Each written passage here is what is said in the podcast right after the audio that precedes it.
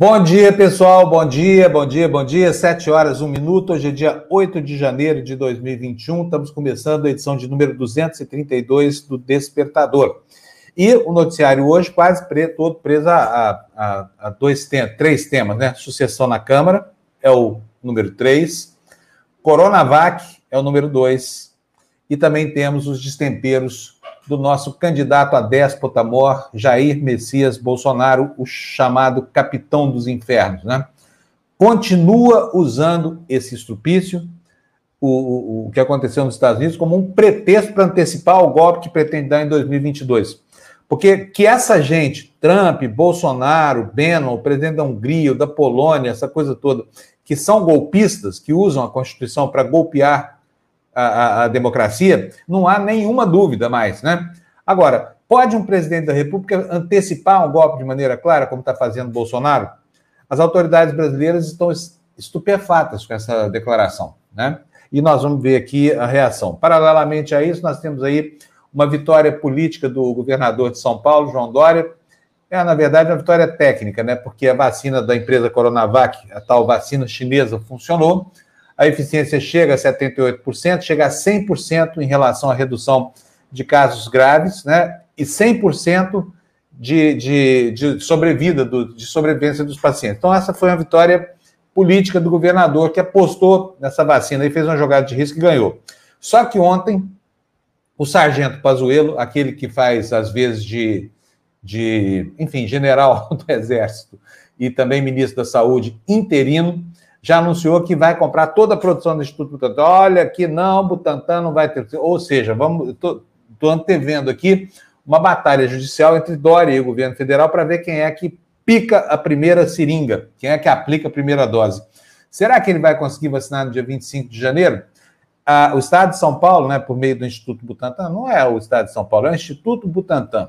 Instituto Butantan deve entrar hoje com o pedido de registro provisório de registro emergencial. Vamos ver quanto tempo a Anvisa vai gastar para liberar essa vacina para que comece a ser preparada toda a, a, estrutura de vacinação, tanto a do governo do Estado de São Paulo quanto a do governo federal, né? E olha, gente, a Folha de São Paulo hoje, a Folha é um jornal que às vezes renuncia ao seu papel de portador de notícias, né? Mas hoje eles têm lá uma boa matéria mostrando quem é Arthur Lira, o candidato da ala fascista brasileira aí, do, do, do, governo, essa coisa toda, à presidência do Congresso Nacional. Diz a ex-mulher que tomou uma surra de 40 minutos dele, depois nós vamos ver isso aqui, eu fiquei chocado com isso, viu? Vou dar bom dia para a galera aqui, vamos lá. Érica, oi Érica, bom dia. A Érica estacionou o carrinho virtual dela aqui na porta do despertador hoje, às 5 horas e 6 minutos da manhã está dizendo o seguinte: boa sexta-feira para todos. Hoje tem festa na comunidade. O que está acontecendo que eu não sei? Estou trabalhando tanto aqui que perdi o pé da comunidade, tá bom? Ah, é o aniversário da nossa querida Gabi. Feliz aniversário, Gabriela. Muita saúde, paz, sucesso, alegria, amor. Todo... Parabéns, Gabi. E obrigado, Érica, por lembrar, tá bom? Depois a gente cumprimenta direito a Gabi aqui. Nosso skatista e filósofo César Bulcão, madrugador, acordou para dar bom dia, dar parabéns para Gabi. A meta continua sendo sobreviver para tomar conta sobre imperativo, né, César? Vamos cuidar da vida, gente. Vamos manter o isolamento. Está chegando a vacina. Não exorbitem. Quem quiser pegar a doença agora, continua fazendo as mesmas coisas que tem feito. Quem não quiser, faz igual eu. Fica quietinho no lugar que não tenha Covid, isoladão. Se for preciso, muda do seu lugar. Mas é só por mais alguns dias. Vai chegar a vacina aí. Tá bom? Quem mais aqui? Erivelton. Bom dia, Erivelton. Tá dando galera para bom dia aqui para a galera do bem que somos nós. Parabéns, Gabi. Felicidade sempre. Rosali Senra, bom dia. Ela nos dá bom dia aqui. Bom dia, Democratonauta. Sextou, hoje tem sarau. Sarau especial de aniversário da Gabi. Gente, tá movimentada a comunidade aqui, hein? Eu tenho tido pouco tempo de frequentar a comunidade, viu, com essas mudanças aqui na TV Democracia, mas daqui a pouco isso para. O André tá dando bom dia para todos nós aqui. Bom dia para você também, André. O Valério Melo está dizendo bom dia, amigos da TVD. Fábio Fernando Floresta Lua. Anotem aí qual o papel da imprensa, segundo o general Pazuello. Vamos, vamos discutir isso agora mesmo, tá bom? Bom dia, Lulu Juju. Luciana Julião. Bom dia, Tudo bem, Lu? bom dia, amigo querido. Bom dia, bom dia especial para Gabi, né? Feliz aniversário, Gabi. Gabi sempre tão doce, né? Tão menina tão iluminada. Eu gosto tanto dela. Aliás, eu gosto de todos, né? Eu até que estou interagindo, eu acho, né? Tem que perguntar para a Érica, que é a Érica que, que comanda mais ali, né? Que, que fala ali, eu tenho que saber se estou interagindo o suficiente, quando, que agora na TV fica um pouquinho mais complicado. Mas eu tento, eu tento. Vou ver se. Hoje eu tenho um aniversário virtual que eu organizei, gente. Eu vou tentar dar uma passadinha no sarau. Opa, aniversário virtual, nada de aniversário real, né, Lu? Esperar amanhã, chegar. Amanhã é aniversário do meu filho, né? E aí talvez eu, eu, eu vá pelo menos dar um, um oizinho assim para ele, ficar um pouquinho com ele. Então tá, cuidado, máscara e álcool gel, né? Porque adoecer agora não dá. É, aqui a Lu é jovem, né? Nós que somos velhinhos aqui estamos mais sujeitos a isso. Mas olha, o ideal é que a gente nem vai aniversário de filho, viu? Tem que ir com toda cautela, né? É que é duro mesmo. Depois de quase um ano, né? A gente ficar isolado. Olha, eu tô com uma saudade da minha neta, sabe? Mas uma saudade, assim, vou ficar com saudade até não ter mais risco, nem para ela, nem para mim. Bom, quem mais que está aqui? Florestan Fernandes, homem! Olha que homem bonito! Floresta hoje vai descer para a praia aqui, vai aqui, nós vamos conversar muitas coisas aqui no litoral, hein, Floresta? Bom dia. É, bom, bom, dia, Lu, bom dia, Queria Fábio. ser uma mosquinha, hein? Queria ser uma mosquinha. Não, aqui é, são assuntos familiares, com todo respeito, nós discutimos política, né, Florestan? É, isso aí. Nada de Eu falar queria, de, de Fábio, assuntos... Queria dar Fala, parabéns Floresta. aqui para a Gabri, Gabi, a Gabriela, que é uma, uma uma menina, chamar de menina, porque ela tem vinte e poucos anos, mas. Ela é da uh, idade das nossas filhas, né, É um exemplo. Os é um exemplo, filhos, né? É, é um exemplo uh, de, de menina esforçada, uh, que tem um futuro bonito pela frente e que anima os mais velhos a respeito do futuro do Brasil, né? Está na, nas mãos dessa juventude, a Gabi representa bem a geração dela. Parabéns, Gabi. Uh, um prazer ter você aqui com a gente. Foi um prazer te entrevistar, né, conversar com você. Enfim, mas eu queria, Fábio, aproveitar o início do Despertador para fazer uma homenagem aos cientistas brasileiros que, mesmo sem recursos, com todo o boicote do governo federal, com os cortes na educação, com os cortes na pesquisa, eles foram lá uh, com seu talento, com seu esforço e uh, ajudaram a produzir uma vacina para evitar milhares de mortes pela Covid. Parabéns ao Instituto Butantan, parabéns a todos os cientistas que estiveram empenhados uh, nessa, nesse projeto de fazer uma vacina, né, lutando contra tudo e contra todos, porque mesmo o governo do estado de São Paulo fazia pouco caso uh, do Instituto Butantan, que foi vítima de um incêndio horrível né, no, há uns anos atrás, os cortes que estão sendo feitos na Universidade de São Paulo, e temos que cobrar aqui do governador Dória o dinheiro para a Universidade de São Paulo. Os professores ganham uma miséria, eles estão destruindo a USP, destruindo uma universidade que é referência e foi referência em todo o mundo, entre as melhores universidades do planeta. Né? Então, vamos retomar o, financiamento da USP, da pesquisa, porque o Brasil precisa é de mais uh, pesquisadores e mais cientistas para a gente ter um projeto de país melhor no futuro. Então, parabéns a todos os cientistas. Ontem fiquei emocionado de ver o momento em que o, o pessoal do Butantan, os cientistas, recebem uh, a informação do que, dos resultados dos testes feitos pela, pela, pelo laboratório sobre a, o coronavírus. O, desculpe, a, como é o nome do. do, do Coronavac. Coronavac, né? É. Então, eu queria deixar aqui o parabéns a todos eles e dizer que fiquei muito emocionado, Fábio. É, pois é. Gente, por falar nisso, daqui a pouquinho nós vamos ter uma entrevista com a Mônica De Boli, que eu e o Florestan fizemos ontem, gravamos ontem. A análise dela é impecável sobre essa crise, vale super a pena ver. A entrevista na íntegra vai ser exibida no Tertúlia. Nós temos aqui um trecho de uns 10 minutos que nós, vale super a pena vocês assistirem, viu? E vamos ter conosco aqui no Despertador ao vivo também o professor David Fleischer, que é uma das maiores autoridades em ciências políticas no Brasil. Ele é, ele é americano, e ele conhece por dentro o processo, vai dar aqui a visão dele sobre o que está acontecendo nos Estados Unidos, estabelecer aqui uma interface com o que pode acontecer no futuro com o nosso malfadado país, né? cujo presidente parece já ter pegado aí, parafraseando Gil Vicente, a barca do inferno rumo a um golpe é, de Estado que pretende aplicar em 2022. E se não pretende, não se entende por que é que está antecipando um movimento com base nessa loucura do Trump, né? Eu não tenho dúvida, viu, Florestan e Lu? O Trump é louco, tá? O Trump é doido. Eu não sei o Bolsonaro se é doido. Problema de personalidade esse cara tem. Agora, o Trump não pode, não, não pode ser normal. O Trump vai se lembrar. Você viu ontem à noite? Você viu ele ontem à noite? Que palhaçada. Ele está é. preocupado, é. Fábio, porque ele vai ser, ele vai sofrer processo. Pode, ele, ele quer dar auto perdão. Auto perdão, é. Auto perdão para ele e para a família dele. E sabe que ele é capaz de fazer isso, né? Porque ele sabe que ele cometeu muitos crimes, né? É. Então, antes de sair, deixa eu me perdoar. Eu me perdoo. Tudo que eu é. fiz errado, eu estou aqui me perdoando. É, é, é, uma coisa, é de um nível de insanidade tão grande. E agora, a discussão está pegando fogo lá nos Estados Unidos, né, Floresta? A discussão está quente lá, porque existe sim a possibilidade legal do auto-perdão. Aliás, ele tem usado essa, esse instrumento para as piores finalidades, por exemplo, para anistiar soldados que, americanos que trabalhavam em empresa particular no Iraque e mataram civis inocentes, né? Então, assim, para tirar o próprio advogado da cadeia. Enfim, ele legisla em causa própria. Eu não sei como é que a legislação americana pode conter um dispositivo tão imoral que permite a um presidente da República perdoar a si mesmo. Como assim? Isso é uma imunidade para tudo. E se o cara comete um genocídio, essa coisa toda, como é que fica, né?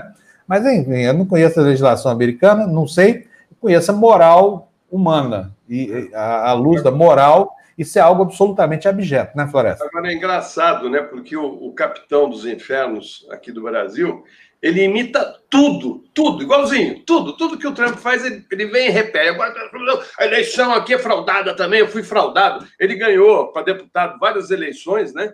Ah, ele, os filhos dele, né? Sempre pela urna eletrônica. Ele nunca reclamou. Ganhou a eleição presidencial roubando, usando fake news, né? e está falando tem fraude. Se tem fraude, a fraude é ele. Ele é uma fraude. Né? Agora, ele é tão burro que ele já anunciou o que, que ele pretende fazer. Né? Então, assim, dá tempo para a oposição, viu, oposição, começar a se articular. Né? Eu espero, Fábio, uh, e acho que isso vai acontecer nos Estados Unidos, uh, vão ter que dar limites né? e, e, e, e prender né, os milicianos virtuais. Tem que ser uma ação no mundo todo, Fábio. Tem que ser uh, para colocar no, na cadeia todas as pessoas que usam da, da internet para divulgar mentiras, para manipular informação, né, para criar o ódio. Né? O, o Zuckerberg demorou muito para tirar o Trump do, do ar, tirar a página dele do ar. Né? Por quê? Porque ele fez um estrago não só nos Estados Unidos, mas em vários países no mundo. E o Facebook é responsável por isso, porque deu espaço para essa gente fascista, uh, de extremíssima direita, fazer o que fez no Brasil, nos Estados Unidos e em outros países da Europa. Então agora tem que ser, ó, cadeia para essa gente, cadeia, tá certo? Tem que levantar como funciona esse esquema montado pelo Bannon, tem que criminalizar essa gente, né? porque se eles quiserem fazer política, tem que ser dentro das regras do jogo, não roubando como roubaram e continuam roubando. O que o Trump fez uh, nesse final da, da, da, do mandato dele é, é, um crime, é um crime, era para impeachment, mas não tem tempo para impeachment. Né? Então ele vai ficar ali uh, agora está se auto uh, se protegendo, enfim, né? Mas eh, o que, que ele fez? Ele fez o discurso para o grupinho radical dele. Aquilo que ele fez uh, dois dias atrás é um discurso para manter unido esse grupo radical dele, que vai começar a murchar se ocorrerem ações firmes contra essa milícia virtual que existe nos Estados Unidos, que existe no Brasil. Pois é, olha, gente, outro destaque. É bom lembrar, não sei se eu não sei se o Fábio separou, subiu para cinco o número de mortes, né, Floresta? Uma matéria ontem às 11 da noite. O policial, o policial, morreu, o policial morreu subiu para cinco, assim, então É o que a gente falou ontem, né? Um dia lamentável. A gente viu o jornal. Eu, eu, eu, ontem eu não tenho tido tempo de ver o jornal e acabo dormindo cedo, né? Porque eu, eu vi o jornal da Globo, mas eu não aguentei ontem. Então, ontem eu consegui ver o Jornal Nacional e, e a gente viu. Eu não tinha visto as imagens, né? do, do, da, da, invasão e tudo que aconteceu, e fiquei ainda mais assustada porque eu tinha lido e não tinha visto. Então, assim, e você viu é, que foi... o, o, filhote do Bolsonaro, que está lá nos Estados Unidos, se reuniu com o Olavo Carvalho e com o miliciano Mor lá da, da, da o miliciano digital, né, Fábio? O que é. se, se, mandou para lá, saiu em Como é o nome dele? O... Alan dos Santos. Alan dos criminoso, Santos. Lá, o terrorista. Criminoso, terrorista. Que veio desafiar o ministro Barroso lá. É terrorista palavra certa, viu? É. Porque aquilo não é terrorista virtual, aquilo é um terrorista real. Esse é. sujeito aí, desqualificadíssimo, é um bandido cai, virtual. Cai, caiu fora do Brasil para não ser preso. É. E não tem nada que assegure que não será, hein? Porque esse é um que merece mesmo, sabe? Uns bons anos de cadeia. Um completo degenerado, devasso o sujeito é, é, é, é degenerado na sua sexualidade. Eu estou falando isso porque eu estou implicando com ele pessoalmente, não, viu, Flávio? Até porque ele distribui vídeos pela internet falando sobre práticas sexuais, lá da cabeça louca dele, né? Contra masturbação, não sei o que. O cara completamente biruta, enfim. Olha, vamos, gente, vamos tocar então aqui o noticiário, porque nós temos, olha, o, o Brasil atingiu uma marca que é uma mácula. Isso não tem paralelo na história do mundo, tá? Na, na, na história do Brasil nem no tempo da gripe espanhola. Tá? Nós chegamos a 200 mil mortos, 200 mil pessoas. Sabe quanto é 200 mil pessoas? É uma cidade do tamanho de Sumaré, aqui pertinho de Campinas, em São Paulo, ou então da população da Ilha Bela. Olha que loucura! 200 mil, é uma cidade de porte médio, já morreram por conta de quê? Por conta de um governo chefiado por um maníaco, que é esse Bolsonaro, entendeu? Que fica o tempo inteiro tirando sarro de quem já morreu. Repetiu ontem, ah, chegamos a 200 mil. Lamentamos que a vida continue. Sei lá, uma frase tão disparatada, tão burra, sabe? É. Tão sem inteligência, tão desprovido de humanidade que, que é difícil até repetir aqui. Vou botar no ar para a gente aqui as manchetes. Quero dar bom dia para o Fernando, nosso diretor de TV, para a Andréia. Bom dia. Fábio, vamos, vamos é só para a gente não perder mesmo, porque já vi que tem aqui apitou cinco reais aqui que mandaram para a gente, e depois a gente entra nos assuntos e fica vamos difícil. Lá. Vamos tentar. Pode agradecer, Lu. Vamos lá, não brinque. A Márcia Mazelli, muito obrigada, Márcia. Não brinquem. Em páginas dos bolsomínios já deram Trump como carta fora do baralho, apostam em Bolsonaro. É esse que é o problema. Os loucos é do mundo já começaram a disparar raios na antena do Bolsonaro. Abandonaram Trump por louco que é. Né? Não serve mais para nada. Vai ser descartado, vai entrar para a história com o Napoleãozinho de hospício. Agora, o nosso Napoleão tem dois anos pela frente aqui para ferrar com a nossa sanidade aqui, sabe? Mas vamos lá, capas dos Nossa. jornais na tela, Fernando, por favor. Tá aí, olha, a Folha de São Paulo insiste em uma criatividade que eu não entendo onde, onde, onde vai levá-la. Ela, vocês estão vendo essas fotos aí dos sapatinhos na, na, na, primeira página? Foi uma maneira do jornal homenagear né, as famílias das 200 mil pessoas que já morreram, mas sapato Folha de São Paulo, sabe? É horrível. entender. Horrível. Mau gosto. Eu acho que, que ó, tudo bem, deve ser dezembro, janeiro, o editor deve ter saído de férias, deixou o estagiário lá. Só pode ser. Porque um jornal valoroso igual a Folha de São Paulo não pode se perder em meandros de tanta imbecilidade que tem sido feita.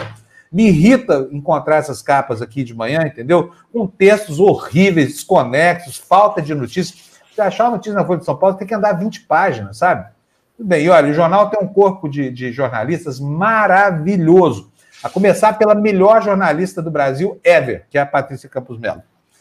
E tem muita gente boa trabalhando. Não sei por que, que os editores do jornal optaram por fazer um, um, um, um periódico que, além de mal escrito e feio, tem informações de natureza duvidosa. Esse negócio do sapato, por exemplo, achei de um péssimo gosto, sabe? Eu venho criticando a Folha aqui duramente. Por que, que não faz o básico em Folha de São Paulo? Põe notícia na capa, escolhe as manchetes dos assuntos principais. Não é difícil, a gente faz isso a vida inteira do jornalismo, selecionar assuntos escrever de maneira direta. Sujeito, verbo, complemento. A Folha renunciou a isso. Mas vamos lá, a manchete da Folha está correta. Coronavac tem eficácia de 78% em estudos do Brasil. E lá depois dos sapatinhos, essa homenagem esquisita, ela bota aí: país chega a 200 mil mortes pela Covid, ante série de erros. Bom texto, Folha de São Paulo. Parabéns, estagiário! estagiário sabe escrever em português, mas vamos lá, não, só não escolhe as palavras certas. No jornal O Globo, a manchete está aí, o Globo apostando na, na, na, também na, na Coronavac. Saúde compra 46 milhões de doses da Coronavac. Butantan anuncia que o imunizante tem eficácia de 78%. É, sim, a notícia do dia, está nos dois grandes jornais. Está no terceiro também, que é o Estadão de São Paulo. Estadão, lá no alto da primeira página, bota uma manchete menor, dizendo o seguinte: país relaxa nos cuidados e chega a 200 mil mortes por Covid. Fato lamentável. E logo pertinho da dobra da página, mas no canto superior, Coronavac tem eficácia de 78%. Saúde pede 100 milhões de doses. Daqui a pouquinho nós vamos ter o Tebni lá do Chile atualizando para a gente o noticiário da América Latina. Lembro aqui para você que está chegando agora que nós vamos ter hoje Mônica Debolho aqui por 10 minutinhos, uns, alguns trechos importantes da entrevista que ela concedeu a mim ao Florestan ontem à tarde. E teremos também o professor David Fleischer, que é ótima, ótima voz, conhece tudo de política americana e conhece tudo de política brasileira também. Vai dar dizer aqui para nós como é que vai ficar. Isso vai ser aí por volta das 8 horas, tá, gente? Uh, notícia... que, foto, Fala, que, foto, que foto do Globo também, né? Que assim é, é uma foto triste, mas enfim, é, é o que retrata bem essa a realidade que a gente está vivendo, né? Mais de 200 mil famílias aí lamentando ter perdido parentes por conta dessa doença. Põe de novo a capa para a gente, Fernando, para a gente ver a foto do Globo aqui, para ver sobre o que, que a Lu está falando. A Cadê foto a em preto e branco do, do cemitério. Ah, sim, né? é, a, a pessoa lá no, tá, tá, no final lamentando, tem, é, pelo que eu vi aqui, aqui para mim fica menorzinho, mas tem alguém rezando, né? É. Acho que alguém, enfim. É, é uma, é foto bem bonita, é uma foto em branco. Uma foto em branco e preto, né, Lu? Chama super atenção. É Exato. um belo ícone da tragédia que você bateu sobre o Brasil, patrocinada por esse estrupício chamado Jair Bolsonaro e tudo de ruim que ele trouxe para nós, 200 mil mortes. É inacreditável. Primeira notícia para nós, Fernando. Corre o slide vamos ver qual é a notícia. Versão brasileira. Muito bom título. Excelente. Por falar em criticar jornais, essa coisa toda, tá aí, olha. Versão brasileira. Após crise dos Estados Unidos, Bolsonaro faz ameaça velada. Não concordo que seja velada, não. É explícita mesmo e autoridades reagem. Vamos ver, a Lu vai contar para nós o que, que é a tal ameaça do nosso capitão dos infernos. Vai lá, Lu. Um dia após apoiadores do presidente Donald Trump invadirem o Congresso norte-americano por não aceitarem o resultado das eleições, o presidente Jair Bolsonaro disse ontem que o Brasil terá um, aspas, problema pior que os Estados Unidos. Fecha aspas, se não houver voto impresso no pleito de 2022. A declaração provocou a imediata reação de autoridades, como o presidente do Tribunal Superior Eleitoral, ministro Luiz Roberto Barroso, o ministro do Supremo Tribunal Federal, Edson Fachin, e o presidente da Câmara, Rodrigo Maia. O PT pediu ao TSE e ao Ministério Público Federal que Bolsonaro apresentasse provas de fraude no processo eleitoral brasileiro, como já denunciou mais de uma vez, e que seja responsabilizado caso não forneça evidências das acusações. Se nós não tivermos o voto impresso em 22, uma maneira de auditar o voto, nós vamos ter problema pior que os Estados Unidos, foi o que disse o presidente em conversa com apoiadores no Palácio da Alvorada. Bolsonaro também repetiu ataques e críticas à imprensa reiteradas em transmissão ao vivo na internet à noite. Horas após o Congresso dos Estados Unidos. É, Lu, Oi. Tá bom aí, porque esse parágrafo está faltando informação lá no ah, final, tá. erro minha, fala, nossa, desculpa, Desculpa eu. Não, é que eu, eu, é... eu, não, li, eu não li todos hoje, senão já teria parado, mas está ótimo. É, não, obrigado, Lu, desculpa. Gente, olha, nós temos a ameaça que foi feita por esse sujeito que nos preside, infelizmente, né? Nós vamos ter que aguentar durante algum tempo. Vamos ouvir o que falou a nossa santa, nosso santo toscão de plantão, Jair Bolsonaro, o golpista que se acercou da presidência. Olha a cara dele não, você não fica com medo? Parece cachorro bravo.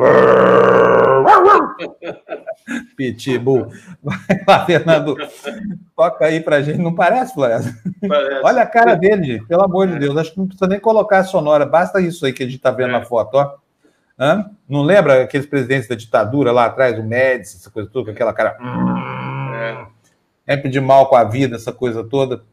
Bom, vamos lá. Põe aí para nós. Vamos ver o que esse sujeito falou pra gente batendo numa tecla que se nós não tivermos o voto impresso em 22, uma maneira de, de, de auditar o voto, nós vamos ter problema pior do que os Estados Unidos.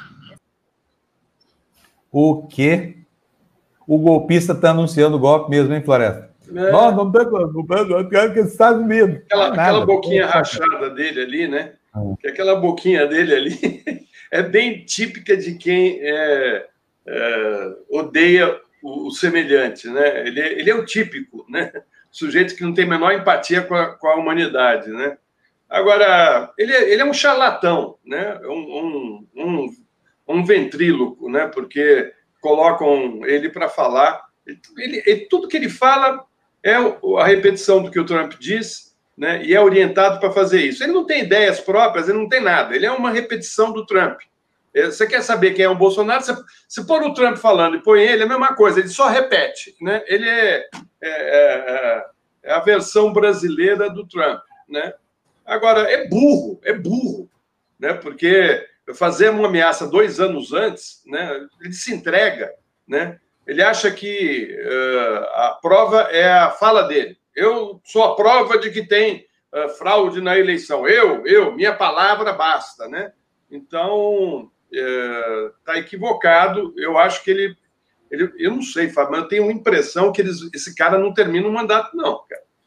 Se, o, se o Biden for para cima e vai para cima desses milicianos virtuais, vai bater aqui no Brasil. E vai bater nos filhos dele e vai bater nele. Né? É, e eu tenho a impressão que, pela, pelo andar da carruagem, os americanos estão por aqui com esse pessoal, né, o governo democrata, né? E certamente vai bater na porta dele aqui. Isso não quer dizer que os Estados Unidos vai romper com o Brasil, não. O governo norte-americano certamente vai fazer de tudo para tirar, limpar esse cara da área. Eu acho isso. Vamos aguardar. E o cara está ali repetindo bobagens, né? E está ficando isolado, né? Porque perdeu o amigo lá, o Trump, que certamente é outro que uh, vai ter problemas pela frente, e o Partido Republicano, né, Fábio, que tá, foi estraçalhado. Né? O que, que sobrou desse Partido Republicano, a gente vai saber daqui a pouco com a Mônica, que deu uma belíssima entrevista para a gente ontem. A Floresta tá agora que acabou de o Fábio acabou de colocar um comentário que eu, que eu achei pertinente, porque foi uma observação que eu fiz ontem, que eu, que eu prestei atenção. Façam como o Jornal Nacional, não mostrem ele o Bolsonaro ontem ele não apareceu, é, foi, é, foi aspas, né? E, e arte. É. Ele, né, não deram voz para ele mais, entendeu? Quer dizer, deram voz sem dar, né? Bota lá o que ele está falando, mas. Noticiaram, mas não mostraram, né? É, mas por isso, por isso que eu acho que o Zuckerberg e uh, o YouTube, uh, o Twitter, eles têm que uh, começar a brecar essa gente, né? E tem que ter ação porque eles não podem continuar livres mentindo, esparramando fake news sobre a coronavírus é um crime o que eles fizeram, é um crime, né? Então tem que fazer como fizeram com o Trump, tiraram o presidente dos Estados Unidos, tiraram a página dele, ele teve que usar a página de um assessor para poder falar a, a, depois ficar todo envergonhadinho. Não, o que houve lá é muito sério, eu não, não, não, não concordo com isso, essas pessoas têm que ser punidas. Como assim? Tem que começar pelo chefe, o chefe é ele. Né? Eu acho que alguém é otário. E mostrar, você dá projeção, eu, eu acho também. Ficar mostrando, você ficar dando projeção e ficar dando palco para essa galera louca, entendeu? Eu também acho que, que não é por aí. Eu acho que não é por aí.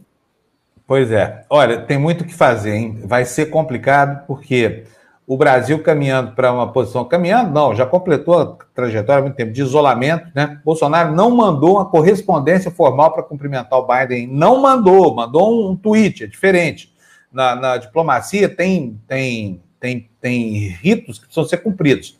E até hoje, ah, formalmente, ah, ainda não houve cumprimento. Oi, Floresta. Ele não pegou o telefone e ligou para lá para falar, presidente, estou ligando para desejar boa sorte para o senhor, uh, conte com a colaboração do Brasil no sentido de uh, avançarmos nas relações comerciais e de amizade. Nada, ele não deu uma ligação, não falou com o cara. E o inteligente do Bolsonaro, né? É de uma estupidez lapidar esse homem. Agora, o fato está consumado. O sujeito tem que ter um pingo de visão e perspectiva e saber que é o seguinte: mesmo que ele, nos delírios dele, né, persecutórios, é, acredite realmente que a eleição foi roubada, essa coisa toda, olha, gente, bola correndo jogo jogado. O Brasil tem que pensar nos seus compromissos, nas suas alianças internacionais, porque não pode um país do nosso tamanho não ter para quem vender nada, não ter com quem conversar sobre geopolítica global, não ter é, assento em entidades é, multilaterais, por exemplo. O Brasil foi barrado no encontro do clima, né? na cúpula do clima. O que, que é isso? Nós estamos perdendo importância, nós estamos virando um Azerbaijão, uma coisa qualquer dessa aí, sabe? Pequenininha, ridiculamente pequena. E não é nada disso. O Brasil é maior que o Canadá, maior que a Austrália, maior que um monte de lugar aí do planeta. O Brasil está tá, tá do tamanho daquilo que a gente vê lá na comunidade. Não no, no tamanho, é, digamos assim, moral, ético, essa coisa toda, mas o Brasil é um grande país. Esses porcarias desses governos estão transformando a gente aqui em uma república subbananeira, uma sub-república bananeira. Não é verdade, Tebni? Bom dia. O Tebni está ah. comendo ali. Estava comendo. Sabe que me lembrou agora, o, o Fábio? Lembra do, do Vanucci comendo hambúrguer? lembro, lembro. Atenção, TV Democracia flagra o senhor Tebni Pinho Saavedra, descendente de Cervantes, comendo em pleno horário de trabalho. Peraí, deixa o Tebni. E vou continuar mesmo. Tudo bem? Bom dia. Olha, enquanto você mastiga, então o Fábio agradece que a gente tem dois, isso, tem isso, dois, isso. duas doações. Você acaba de mastigar bonitinho e deixar a gente com água na boca. Pode, pode, é. vamos, vamos, vamos falar Esse aqui. Esse café então, deve estar tá bom, hein? Esse cafezinho aí, se o cheiro viesse para cá, estaríamos todos desejosos. o que, que você está comendo, Tebni? Olha, eu estou comendo um sanduíche de presunto, manteiga e presunto de Peru, né, que é muito menos eh, agressivo. E eu estou tomando um café que é a Bruna Panunzio, não sei se o sobrenome lembra de alguém aí, que era metrópole lá do, do, do, Brasil, e que já deve ter somente a metade, porque eu bebo café o dia inteiro, né? E, por incrível que pareça, eu não fico sem sono, eu durmo feito criança. Que bom. Muito bom. Então, bom, aí, Fábio, enquanto termino, porque eu tenho ainda um pedacinho. Ele vai, tá bom, vai, vai comendo aí. Ô, Fábio, sabe o que eu queria dizer? Um ah. presidente da República como Bolsonaro não pode se uh, imiscuir né, nos assuntos de outro país, cara. Né? É um é, absurdo o cara ficar falando que houve fraude lá nos Estados Unidos, se acontecer aqui. Como assim, cara? Ele é um chefe de Estado. Ele, ele, é, é, ele, ele rompeu as relações institucionais. E, a ligação dele não é com os Estados Unidos, é com o Trump. Como assim? Ele não pode. É, falar... Ele é burro demais, Deus me livre. Como pode uma é. coisa dessa? Não, como é que você vai fazer? É, de uma burrice lapidar, é uma coisa horrorosa. Ele esqueceu que a relação é entre dois países. Você falou tudo, por exemplo. Não, oh, eu sou mais Trump, eu sou muito ligado no Trump. E o Brasil? O Brasil não é ligado aos Estados Unidos. Né? Estou falando em relação país a país, né? Relação bilateral, essa coisa toda. Ô, Flávia, deixa eu, dar, deixa eu agradecer aqui a Yara Nastari, nos mandou 10 reais. Yara, bom dia para você, muito obrigado pela sua doação. E também a Joyce, querida, manda mais 5 reais aqui, ela que ontem voltou a ser membro, e aqui está dizendo: olha, estou chocado, os Estados Unidos registraram mais de 4 mil mortes por Covid-19 na quinta-feira, foram 4.085 óbitos. E nós caminhando rapidamente para esse patamar de 300 mil mortos, hein, Jorge? Esse número, esse número é maior, viu? Porque você tem que botar os cinco é. que morreram lá também por é. conta da invasão do Congresso norte-americano. Quer dizer, então é para 90, 4.090. Porque o que esses caras sabem fazer é matar, né? É morte. É. Eles vieram para trazer a morte. Exatamente. Aproveito para lembrar você que nós estamos aqui vivendo da sua doação. Então, por favor, se você acha que nós merecemos, Faz uma doação para a gente, pode ser pequena, pode ser grande, pode ser qualquer coisa que você quiser. A gente vive como tocadores de flauta no metrô, sabe? A gente aceita suas moedas de bom grado e agradece e devolve informação em troca, porque hoje informação em troca é música para os nossos ouvidos, né? Deixa eu ver se o Tebni já terminou o café da manhã dele lá para falar para nós. Terminei, sim. Eu, eu, quero, eu quero assinar embaixo tudo que o Florestan falou hoje acerca dos cientistas brasileiros. E vou te explicar por quê. Porque no resto da América Latina, quando se pensa no Brasil, nem sequer se pensa na Amazônia. E não, não, aí o, o, o que prevalece, ou prevalecia até a chegada do palhaço, aquele que diz que é presidente, era pensar no Brasil e pensar eh, no carnaval, nas praias, eh, no futebol, Neymar, Pelé. Mas pouco se sabe do conhecimento científico. Eu fui fazer pós-graduação em Sociologia na Universidade Federal de São Carlos, certo? E olha, realmente é espetacular, como das melhores, das melhores universidades do mundo, entendeu? Nem se fala na USP, né? A USP tem sido considerada durante muitos anos uma das maiores, inclusive por cima da UNAM do, do México, né? Que sempre levou o, o, o prêmio, né? E aqui no Chile, você encontra alguém e não, estou fazendo um diplomado. O cara gasta uma nota, gasta, é assim, dinheiro às pampas, para fazer um cursinho picareta de oito meses, certo? E ele fala que tem pós-graduação. Eu fiquei três anos de aulas, certo? Tinha um, um, um, autor que, olha, não era fácil, não, porque para poder compreender o que ele falava, não era, e não era questão de idioma, né? É, tem um nome parecido ao, ao, nosso amigo Florestan Fernandes, só que ele não era júnior, né? Então, o respeito que a gente tem que ter pela ciência, pelos pensadores, olha, eu lembro que a editora Abril tinha uma coleção chamada Os Pensadores, lembra? Na década de 80, Sim. certo? Três ou quatro dos professores que apresentavam, por exemplo, é, um filósofo, um pensador social, um francês, alemão, seja lá o que for, certo? Eram meus professores na Federal de São Carlos. E olha que é uma universidade do interior em São Paulo, entendeu? Então, eu agradeço o Florestan ter falado isso, porque reivindico um pouco aquilo que eu estou geralmente brigando e colocando em evidência aqui no Chile, cada vez que eu sou entrevistado, participo de alguma reunião, eu falo, olha, o Brasil não é só o carnaval, não são só as pernas da Xuxa, nem também os gols do, do Neymar, é muito mais do que isso. Aliás, no resto da América Latina chamam de carioca qualquer brasileiro, não só os cariocas. Isso também é engraçado. Você fala que é paulista, ele não entende. Tá? O que está acontecendo no Chile tem duas coisas que são importantes. Primeiro, é, e antes disso, para é, pegar aí aquilo que estava falando do, do Bolso, Bolsonaro, quanto é o nome dele, é, tem uma fotografia que chegou, evidentemente, pelas redes sociais, que eu gostaria, de, é uma charge, né? Se Fernando pudesse colocar, é da Estátua da Liberdade após tudo que se aconteceu uh, há dois dias atrás, né? Essa é, daí. Essa, essa, essa imagem é maravilhosa. É, é, é, é, não tem nada mais típico do momento que os Estados Unidos vivem do que essa caricatura aí, né? A Estátua da Liberdade é. envergonhada. Então, eu preferi colocar porque pode, poderia ser que nós quatro soubéssemos dela, mas eu queria compartilhar com as pessoas que nos acompanham no, no chat, né? Enquanto isso, no Chile, eh, se descobriu uma festa clandestina num balneário eh, chique, dos mais caros do país. Eu acho que é o mais caro do país, que se chama Cachagua.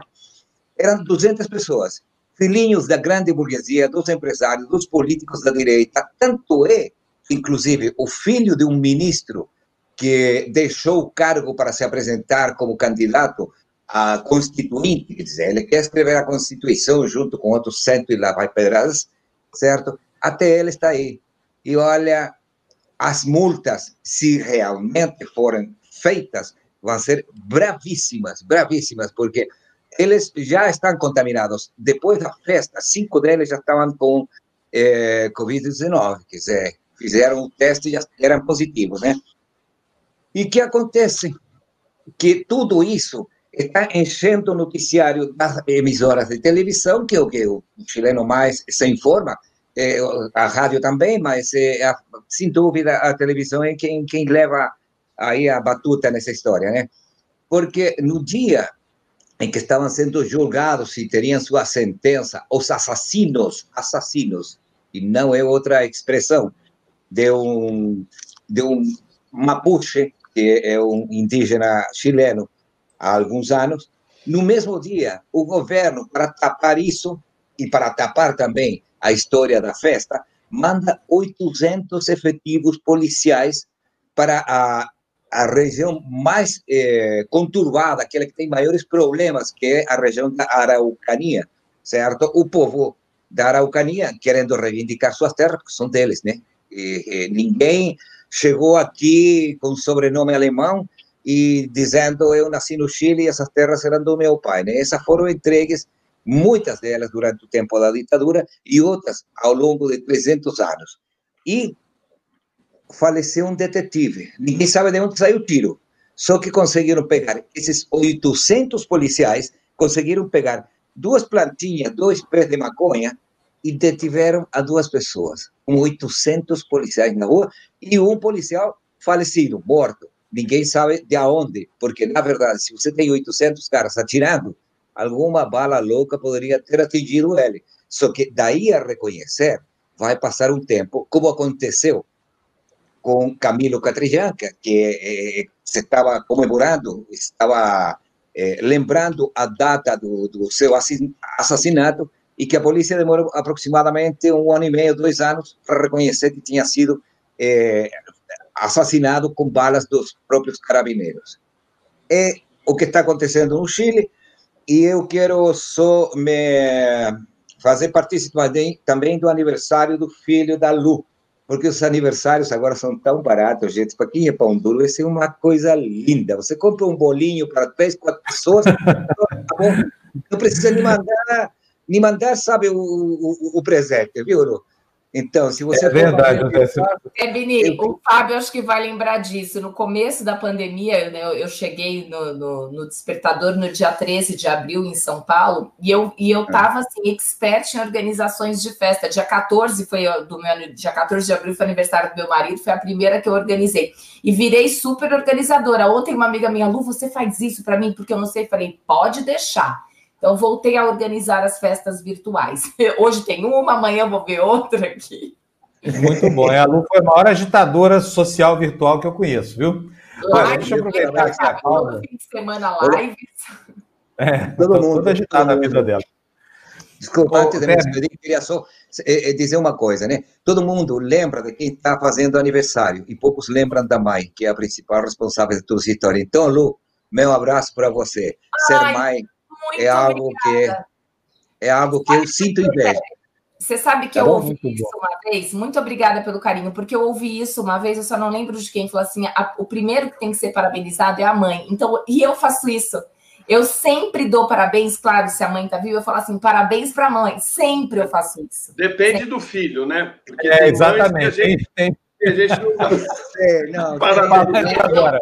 Eu, eu, eu, vou te falar que eu tenho propriedade para falar isso em relação a uma eu pessoa sei, bem próxima, bem próxima, com quem eu tenho, né? Infelizmente, não é um relacionamento, mas até para ela eu desejo tudo de bom. Aliás, eu sempre desejei tudo de bom, porque eu sou uma pessoa né, que gosta de coisas boas. Mas... Eu não vou falar nada, não, mas eu acho que algum aí sogra dela. Não, não, não. Não, não, não. Não, não, não é não. Não é sogra, não. Não é isso.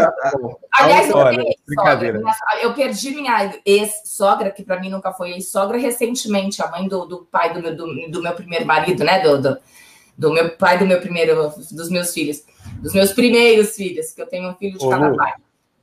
Deixa eu falar, você sabe que juridicamente não existe ex-sogra, né? Uma vez sogra, sempre sogra. Você, você ah, deixa de ser marido, mas, mas a sogra. É verdade, aqui no Brasil. É, mas em, casa é tu... em casa é tudo de bom. Da minha parte é tudo de bom. Pena que a família, né, da, da, da, do lado da parte do meu. Da sogra. Do, do, meu, do meu atual marido. Pena que as pessoas não. não que uma pessoa não, não pense assim e, e viva bem, infelizmente. Mas a gente, vai, a gente continua tentando. Eu continuo tentando.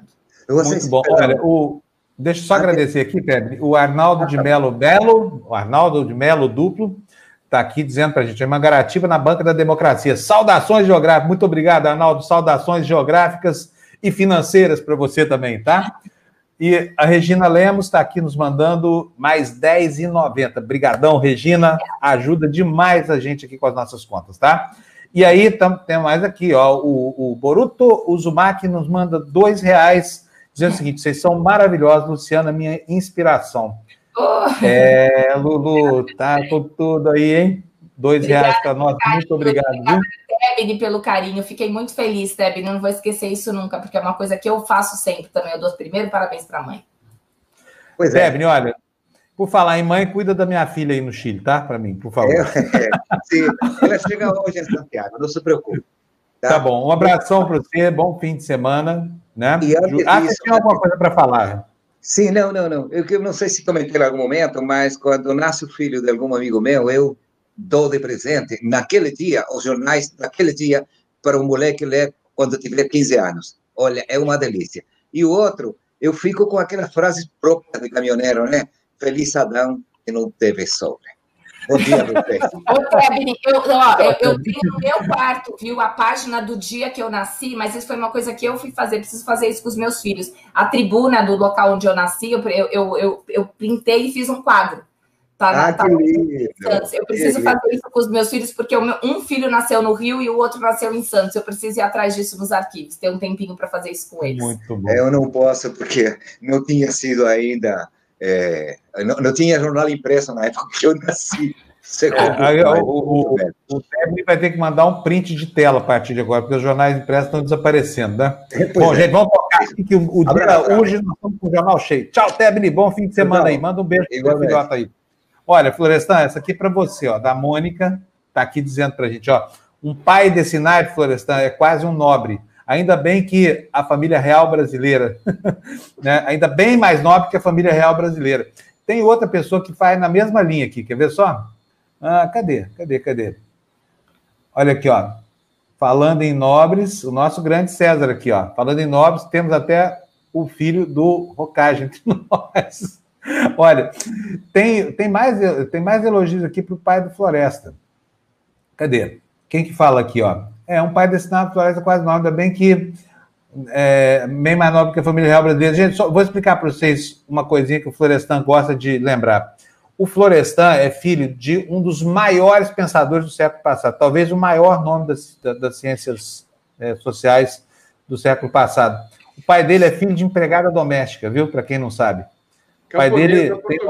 É, exatamente. Então, assim, não tem nada de sangue azul. É um homem que, que começou a ler, tomou gosto pela leitura por causa da influência da família, onde da, a, a, ela trabalhava como empregada doméstica, e que aprendeu a ler, que tomou gosto pela leitura mesmo, num restaurante, trabalhando como assistente de cozinha, né, Florestan?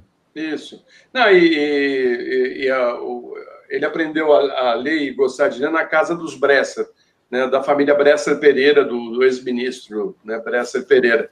E o Bresser Pereira uma vez falou para mim, falou, olha, tenho muito orgulho de saber que seu pai uh, aprendeu a ler, a gostar de ler uh, na, na, casa da, de uma tia-avó dele, né? Então, enfim, é uma história que quem quiser ver está lá na, na peça Florestan e Antônio Cândido, está aqui mesmo no, no, na TV Democracia, pode assistir. Vai ficar conhecendo um pouco a história do, do Florestan, e tinha muito orgulho de ser filho de, de uma camponesa, minha avó era uma camponesa que chegou no Brasil no início do século passado com a família, fugindo da fome eh, em Portugal, e que eh, acabou vindo para a cidade, os pais ficaram no interior trabalhando no campo, e ela acabou sendo empregada doméstica e soube educar o filho, né? Porque eram só os dois, e, enfim, é, ele não tem nada de nobre e acho que a nobreza dele está no, na maneira como ele encarou a vida, encarou o conhecimento e com aquilo que ele fez do seu conhecimento, né? Que era sempre pensando na inclusão social, pensando ah, nas suas origens, né? Ele nunca se esqueceu das origens, da onde ele veio. É, imaginar que o filho da camponesa depois recebe o título de professor honoris causa da Universidade de Coimbra, quando a universidade fez 700 anos, né? Acho que para ele foi a maior honraria da vida dele, foi receber aquele prêmio quando a universidade fez 700 anos. Muito é, bom. Vários, vários elogios para você, viu, Floresta? Seu pai muito bonitinho, assim, o chat. Depois dá uma olhada, porque a gente às vezes não consegue ler tudo. Agora o Felipe brincando aqui, o Felipe falando que sogra só se parabeniza no Halloween. Olha isso, olha isso. gente do céu, olha, eu, eu vou falar. Eu tive, tive sogras fantásticas, viu? Fantásticas mesmo. Eu preservo até hoje. É, assim, eu, a gente brinca com esse negócio de sogra, mas olha, uma boa sogra é mais de meia mãe, viu? É muito bom, colabora para o casal. É tem cada mala também que Deus me. Vamos falar sério, né? É verdade. Vamos falar sério. Né? É. E Gente, estamos aqui para discutir política. Já está sumindo, Fábio. Tem agradecimento é, vamos lá. que precisa fazer. Vamos lá. Antônio nos manda 27,90, dizendo bom dia a todos. Beijos e abraços da Celina. Ah, o Antônio é meu primo. é muito bom. Você manda um beijão para a Celina, para a molecada aí, tá bom, Antônio? Ó, abraço da Celina, do Antônio, do Eduardo. Estamos bem arrumados com o capitão dos infernos armando um golpe do Tamo mesmo, viu? Tamo bem fu, tamo fu nós aqui. Parece Tamiflu, né? Tamufu. Quem mais está agradecendo que eu tenho que agradecer? José Carlos Farias manda cincão, tinha uma rima no para-choque. Feliz Adão. Não teve sogra nem caminhão. Pebne acabou de entrar em sintonia. É, como é que chama isso? De telepatia com você, viu, Zé? Obrigado pelo seu cincão. Vamos tocar o noticiário, gente. Notícia na tela. Temos muito o que falar. Olha, essas aí são as reações, né? A gente já tinha mostrado essa reação do Barroso, que está à esquerda quando o Bolsonaro fez a afronta dele de anteontem. O que, que o Barroso falou? No triste episódio dos Estados Unidos, apoiadores do fascismo, a quem, com quem é que o ministro Barroso? Olha, eu gosto do ministro Barroso, tem muita gente que não gosta, eu gosto dele, acho um cara super sério e às vezes ele consegue coisas assertivas como essa. Está chamando Bolsonaro de fascista aqui. Nesse triste episódio dos Estados Unidos, apoiadores do fascismo mostraram a sua verdadeira face. Olha o que, que ele pensa que o Bolsonaro é. Ele, ele vai falar depois, não, não está falando dele, está falando tese, mas vamos lá, eu estou dizendo que ele está falando dele. Antidemocrático, truculento. Pessoas de bem, independentemente de ideologia, não apoiam a barbárie, viu, Bolsonaro? Ouça o que o Barroso está falando aqui, ó. Espero que a sociedade e as instituições americanas reajam com vigor a essa ameaça à democracia. E aqui nós temos, do lado direito da página, a reação do Rodrigo Maia. Tá aí, ó. A frase do presidente Bolsonaro é um ataque direto e gravíssimo ao TSE e aos seus juízes. Os partidos políticos deveriam acionar a justiça para que o presidente se explique. Bolsonaro consegue superar os delírios e os devaneios de Trump. O que, que é isso aqui? Rodrigo Maia está dizendo o seguinte: que o Bolsonaro atacou o Poder Judiciário. Afinal de contas, a Justiça Eleitoral é órgão do Poder Judiciário. Segundo, recomenda que os partidos acionem judicialmente o Bolsonaro. Eu concordo. Põe na tela para mim, Fernando. Tu me traz assim, homem, e eu não consigo ler tudo. Aí o que, que ele fala? Então ele chama os partidos a processarem o Bolsonaro. Aí diz o seguinte: Bolsonaro consegue superar os delírios, portanto, está chamando o Bolsonaro de maluco e devaneio de Trump. Ou seja, é mais doido do que o Trump. Aí, Rodrigo Maia, uma pergunta. Filho, sai de cima da pilha! Tem 58 processos aí embaixo da sua bunda. Sai de cima da porra da pilha. É, basta um.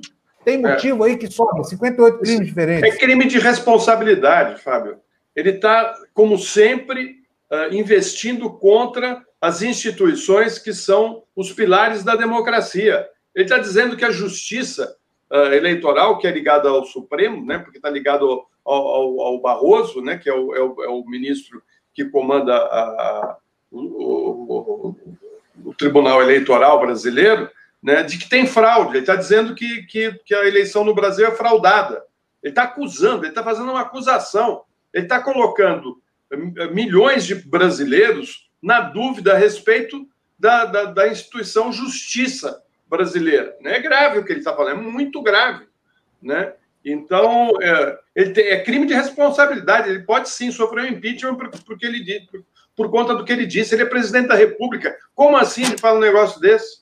Floresta, é. a justiça já diz, né? Assim, é, é, básico. Quem alega tem que provar. Pois é, mas ele é. nunca provou nada, Lu. Ele joga palavras e joga, E continua falando. Não só não provou, como jamais apresentou uma denúncia formal. É mentira. Ele é um mentiroso quanto mais. Ele mente é. descaradamente. Agora vai ter que responder a uma interpelação judicial. Eu duvido que esse episódio termine como se, sabe por quê? Porque a gente precisa dar consequência às falas desse fascista do Bolsonaro. Ele já elogiou o torturador no impeachment da Dilma. Já chamou o grupo de extermínio da Bahia para atuar no Rio de Janeiro. Mandou condecorar miliciano. Sabe, tem que provocar. Provocou 200 mil mortes no Brasil. Até onde vai isso, gente? Fala sério. Não, e aí, Rodrigo Maia, fica nesse negócio de notinha no Twitter aí, meu filho, sai de cima da pilha que se resolve o problema do Brasil, entendeu? Articula aí dentro do Congresso, sabe? E, e, e, toma providência, porque compete a você livrar a gente desse estrupício aí que vocês podia arranjaram. Aproveitar, podia aproveitar uh, o que aconteceu nos Estados Unidos para a gente avançar em cima uh, dessa política que o Trump uh, implantou aqui, né? Porque nós temos o trumpismo no Brasil. Né? O trumpismo está instalado no Brasil. E nós temos que combater o trumpismo. O, o Bolsonaro não governa o Brasil. Quem governa o Brasil é o grupo do Trump é, ele faz exatamente o que o Trump manda fazer. Né? Então, é o seguinte: o, o Santos Cruz, hoje, não sei se você viu, Fábio, o, o Santos Mesmo. Cruz uh, uh, diz que não, não acredita em golpe militar em 2022, que isso é uma balela, né, e acusa o Bolsonaro de responsabilidade. O general Santos Cruz, que uh, foi da base dura lá do, do, do, do, Bolsonaro, que saiu brigado com ele, está dizendo que é mais uma bravata do capitão. Agora, isso tem, tem que acabar, tem que parar. O país não pode ficar da, da maneira como está. Não tem projeto, não tem nada, nada, absolutamente nada. Ele só provoca o desentendimento e só ataca as instituições. Né? Ele quer, na realidade, sonha em ser um, um ditador.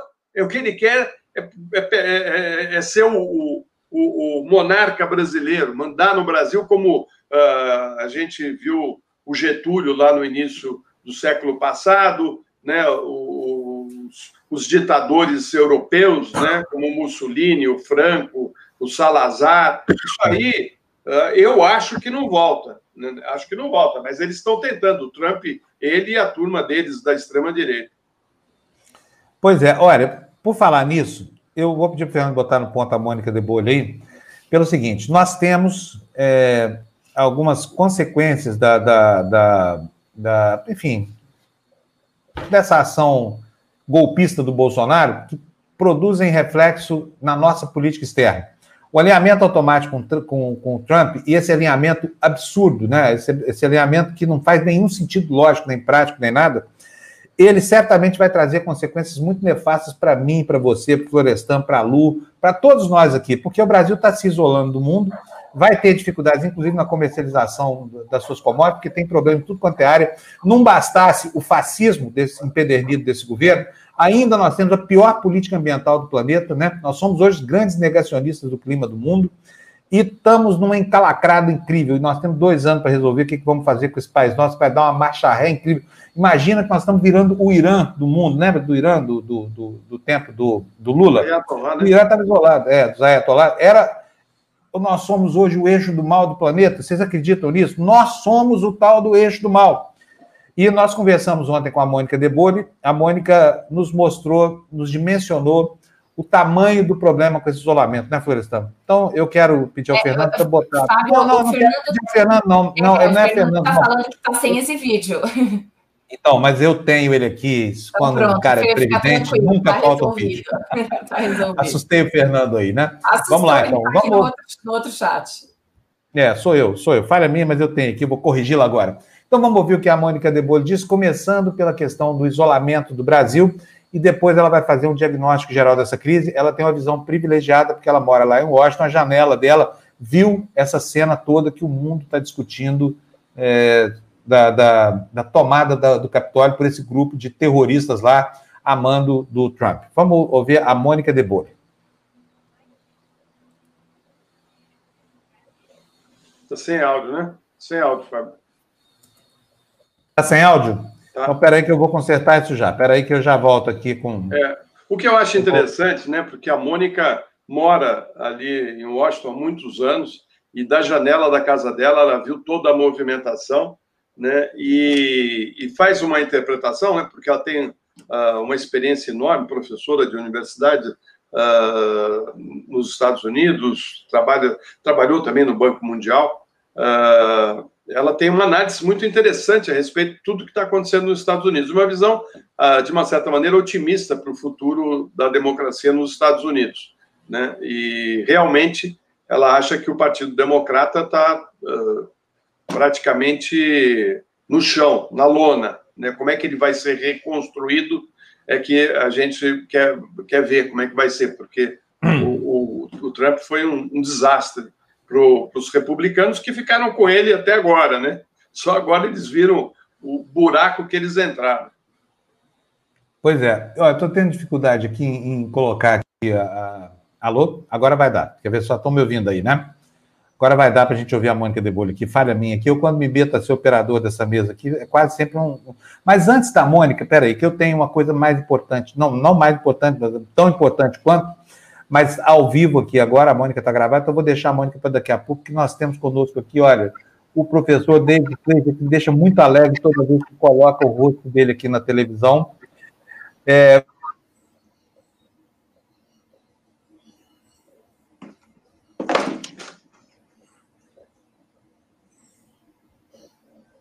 Acho que travou, né, Lu? vou lembrar aqui uma coisa, eu sempre lembro quando vamos ver. Tá voltando. Professor, tá aí, voltamos. Professor, então encontrei o professor David Fleisch numa casinha linda no subúrbio de Washington, lá, linda, linda, linda, conversando lá durante algum, debaixo de, de, de uns álamos lá no começo do outono, as folhas amarelas e vermelhas caindo das árvores, né, professor? Uma é, paisagem. 2008, logo após a eleição de Obama. Exatamente. Agora, professor, a gente nem, acho que nem o senhor, com todo, todo o seu brilhantismo intelectual e a, o conhecimento da realidade americana e da brasileira, não imaginava uma cena como a do Capitólio essa semana, né, professor? É algo assim que é inacreditável o que aconteceu lá. Era uma coisa inimaginável, né? Porém, a gente não conhece muito bem esses grupos radicais que são incitados e mobilizados por Trump.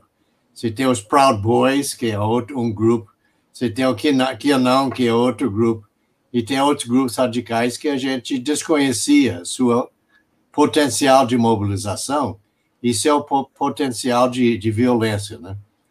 É, mas era de assustador. Eu assisti tudo isso na quarta-feira, aqui na tela do meu computador, via CNN. E eu vi jornalistas do CNN e seus câmeras ameaçados pela multidão, né? Um gritando, assim, eu não sou rioter, eu sou patriota, né? E aí destruíram muitos equipamentos dos jornalistas também. Então foi uma coisa mais do que medonha, realmente. Professor, agora quero perguntar para o senhor o seguinte: é, o Bolsonaro fez um tweet reconhecendo a, a, vitória do Biden, mas não mandou uma correspondência formal se posicionou aí agora? Não, todo mundo sabe da minha ligação com o Trump. Num evento lamentável como esse que a gente eh, registrou nesses dias, e, e o Brasil está caminhando para uma posição de isolamento. Eu gostaria de saber do senhor, que conhece tão bem a cultura política americana, o que, que significa alguém que fala em pólvora ao invés de diplomacia, que se alinha automaticamente com o presidente e não se alinha com a situação política do país. Fraude é, fala em fraude eleitoral, conectando aqui, é, é, a vontade do eleitor americano, porque não há nenhuma prova de fraude. Como é que isso vai repercutir no futuro nas relações entre Brasil e Estados Unidos, hein? Vai repercutir muito mal, né? O problema do Bolsonaro é que ele foi guiado pelo Forster, que é o, o embaixador bolsonarista é, em Washington. E ele aconselhou o Bolsonaro a não reconhecer a vitória de Biden, né? E nós vimos ontem, na fala do, do Bolsonaro, diferente do que todos os outros líderes mundiais na, na Europa, é, na Ásia, é, é, no Canadá, não sei onde mais, que comentaram asperamente esse ataque à democracia nos Estados Unidos. Bolsonaro não falou nada disso, e só falou sobre fraude eleitoral. Isso foi causado pela fraude eleitoral. E nós temos que tomar muito cuidado para isso não acontecer no Brasil em 22. Que isso foi a fala do nosso ilustre presidente, infelizmente, né? E uh, ainda aproveitou para xingar nosso sistema eleitoral, dizendo que nossas urnas eletrônicas favorecem muito a fraude e temos que voltar a votar em cédulas de papel, uma coisa horrorosa. O ministro Barroso, lá no TSE, diz: essa é como se fosse voltar a tentar comprar um videocassete. É. Não existe mais.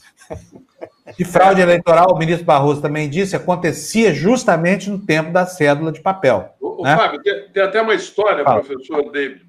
É um prazer falar com o senhor, bom dia. Igualmente. É, é, tem uma história que me foi contada pelo Ferreira Goulart, lá no Maranhão, que na época do voto uh, no papel, o, o coronel, né, porque nas fazendas do interior do Brasil, uh, eles levavam as urnas para as fazendas e colocavam nas fazendas e fazia aquela fila de camponeses para votar. Né? E o, o, o, dono das terras sentava, punha a mesa e ia chamando os funcionários, fulano, Aí ele, ele, fulano assinava, ele preenchia o voto e punha na urna. O ciclano, ele, o ciclano assinava, ele preenchia o voto e punha na urna, até que um dos funcionários falou assim, uh, capitão, eu posso pelo menos saber né, em quem que eu estou votando? Aí ele disse, não, porque o voto é secreto. é. No, na eleição de 70, eu estava em Belo Horizonte fazendo pesquisa para meu doutorado. Eu tinha entrevistado muitos deputados federais e estaduais. Então, um deputado estadual estava super agitado, era, era é, MDB, né? É porque uh, ele tinha muito voto no, numa cidade no Triângulo Mineiro, que era uma cidade bastante, vamos dizer, progressista, eleitores mais à esquerda. E, não Berlândia não, né, professor? Não, não. Então ele, ele, ele reclamou muito porque tinha sido derrotado. Então, finalmente, a, a justiça investigou e que o, o sujeito que tinha a chave de onde guardou as urnas abriu à noite, eles foram lá preencher todos os votos em branco. Então, é, deu na cara, porque esse município, quatro anos antes, tinha uns 20% de votos em branco. E em 70, ele tinha menos de 1% de votos em branco. Então, finalmente, isso foi corrigido e o deputado recebeu seu mandato de volta, dois anos depois, né? Uhum. Porém, aí ele foi tentar ah, eu quero o meu salário que eu perdi. mas aí o tribunal diz: não, nada feito. Você recebeu o seu mandato, mas salário atrasado, não, não vai receber. Depois, em 94, eu liderei uma delegação do OEA é, para monitorar as eleições em 94, quando o Fernando Henrique foi eleito. Isso ainda era, era sério de papel. Então, eu levei uma parte da delegação para São Paulo para ver a apuração. E fomos para Ibirapuera, onde tinha muitas mesas de apuração. Então, nós estávamos acompanhando uma mesa de apuração. Aí, de repente, o juiz parou a apuração e chamou todos os fiscais dos partidos e disse: Nós temos uma situação aqui em que, votando para deputado federal, várias pessoas escreveram FHC, escreveram Lula, escreveram Brizola. Esse, é, em princípio, é voto nulo, porque eles não são candidatos a deputado federal. Mas, se vocês todos, fiscais dos partidos, assinam embaixo, nós vamos chamar isso de voto de legenda. Aí todo mundo assinou embaixo. Aí o juiz observou uma, da, uma das mesárias, mulher, que tinha ido ao banheiro cinco ou seis vezes. Aí ele desconfiou, porque se ela estava de diarreia, duas vezes dava para esvaziar, né? Aí ele mandou uma fiscal atrás dela. E ela tinha pegado pega todos os votos em branco na mesa, sorrateiramente, e colocou na calcinha. E levado lá no banheiro para preencher. Depois voltava e colocava na mesa. É claro, o juiz deu prisão em cima dela, né? Então, essas são histórias do voto em papel, que dá muito margem à, à, à falsificação e fraude. Então, essa que o Bolsonaro quer usar em 2022 para tentar facilitar sua reeleição, porque voto em cédula de papel dá muito margem à malandragem e de fraude. Já voto eletrônico, não, porque a urna eletrônica não é conectada a rede durante a votação. Então, não tem como. A hacker entrou e mexeu no, na, na, urna eletrônica. E nossas urnas eletrônicas já foram aprovadas é, e, e elogiadas pelo mundo inteiro. Então, Bolsonaro, como é sempre, do contra de tudo, contra vacina, contra tudo, ele é contra a, vota, a votação. É ele, ele quer, na verdade. conferência, né, professor? Né, Floresta? Permite conferência. Você imprime depois e deixa ali, os, tem os fiscais do, do, dos partidos que podem conferir, quer dizer, não tem, não tem nexo nenhum que ele fala. Né? Certamente ele está prevendo, tá prevendo, a derrota dele, né? Porque se ele está querendo bagunçar antes ah. da hora, é porque ele já está prevendo que a chance dele é pequena. Tomara que seja mesmo, né? Agora, o que eu queria saber é o seguinte, professor uh, o que ocorreu nos Estados Unidos ocorre no Brasil, que é uma milícia virtual. Né? São grupos uh, que uh, divulgam mentiras através das páginas na internet, no Facebook, no Instagram. O, o, próprio Trump foi eleito usando essas páginas e divulgando mentiras, né? E aqui no Brasil muito WhatsApp. Né? O senhor acha que o, o a democracia norte-americana vai, a partir de agora, com a, a, o governo do Biden, fazer uma limpa nisso? Uh, porque o próprio uh, Zuckerberg né, uh, foi para cima do Trump, tirou o Trump, tirou a página dele do Facebook, né, tardiamente, porque o, o que ele provocou de problemas para os norte-americanos não está escrito na história da República Norte-Americana. Você acha que isso vai ocorrer aí nos Estados Unidos? É possível, porque isso depende da consciência e a intenção dos donos desses meios de, meios de comunicação. O Zuckerberg realmente tirou Trump muito tardiamente do Facebook, Instagram, Twitter, não sei o que mais, é, mas é, todos esses milícias do, do Trump foram incitados e, e motivados através dessas, dessas mídias, né? Minha esposa perguntou, mas qual a diferença entre as milícias no Brasil e as milícias do Trump lá? Falando, milícia aqui no Brasil é coisa feia. Domina uma comunidade muito ligada a, a tráfico de drogas, etc, etc. Milícia lá é mais milícia política, não é como nós temos milícias nos, nos bairros no, no Rio de Janeiro, né? É, a, a, palavra milícia é diferente nos Estados Unidos do que a, aqui no Brasil, né? Mas se, alguns jornais lembraram um pouco a história. Em 54, é, teve um episódio muito feio na Câmara dos Deputados lá nos Estados Unidos, por nacionalistas porto-riquenhos que queriam independência total de Porto Rico. Naquela época, não tinha raio-x para entrar no, no, prédio do Capitólio. Então, uma mulher porto-riquenha é, e mais quatro pessoas entraram nas galerias da Câmara dos Deputados e estavam armados com pistolas automáticas. Em uma certa altura, gritaram: Porto Rico livre! E levantaram e atiraram em cima dos deputados lá embaixo. E não mataram ninguém, mas quatro deputados ficaram gravemente feridos. Quer dizer, isso é outro episódio na, na, na história americana que foi até pior do que aconteceu na quarta-feira, porque os militares que entraram lá no Congresso é, não, não, não atiraram em nenhum deputado e nenhum senador, graças a Deus. Mas um dos seguranças do, do Capitol Police foi gravemente ferido e, acho que morreu hoje, né, de, de madrugada. Né? É, os porto-riquenhos também, em 1950, dois deles tentaram entrar em Blair House. Blair House é uma, uma, uma casa de hóspedes para visitantes estrangeiros, lá em Washington, ao, ao, muito perto da Casa Branca. Na Casa Branca estavam reformas. E o presidente Harry Truman e sua família estavam hospedados no Blair House. Então, dois porto-riquenhos armados chegaram lá, tentaram entrar para atirar em, em Truman. E um dos, dos Secret Service foi morto, mas ele conseguiu, antes de morrer, atirar e matar um dos porto-riquenhos. Quer dizer, isso aconteceu em 50. Então, tem os, algumas histórias de violência em Washington isso aí foi contra o presidente, mas em 54 foi contra o Congresso, em cima do, da Câmara dos Deputados. Né? Então, alguns jornais americanos lembraram nisso, mas os telejornais americanos não, não lembraram nisso. Né?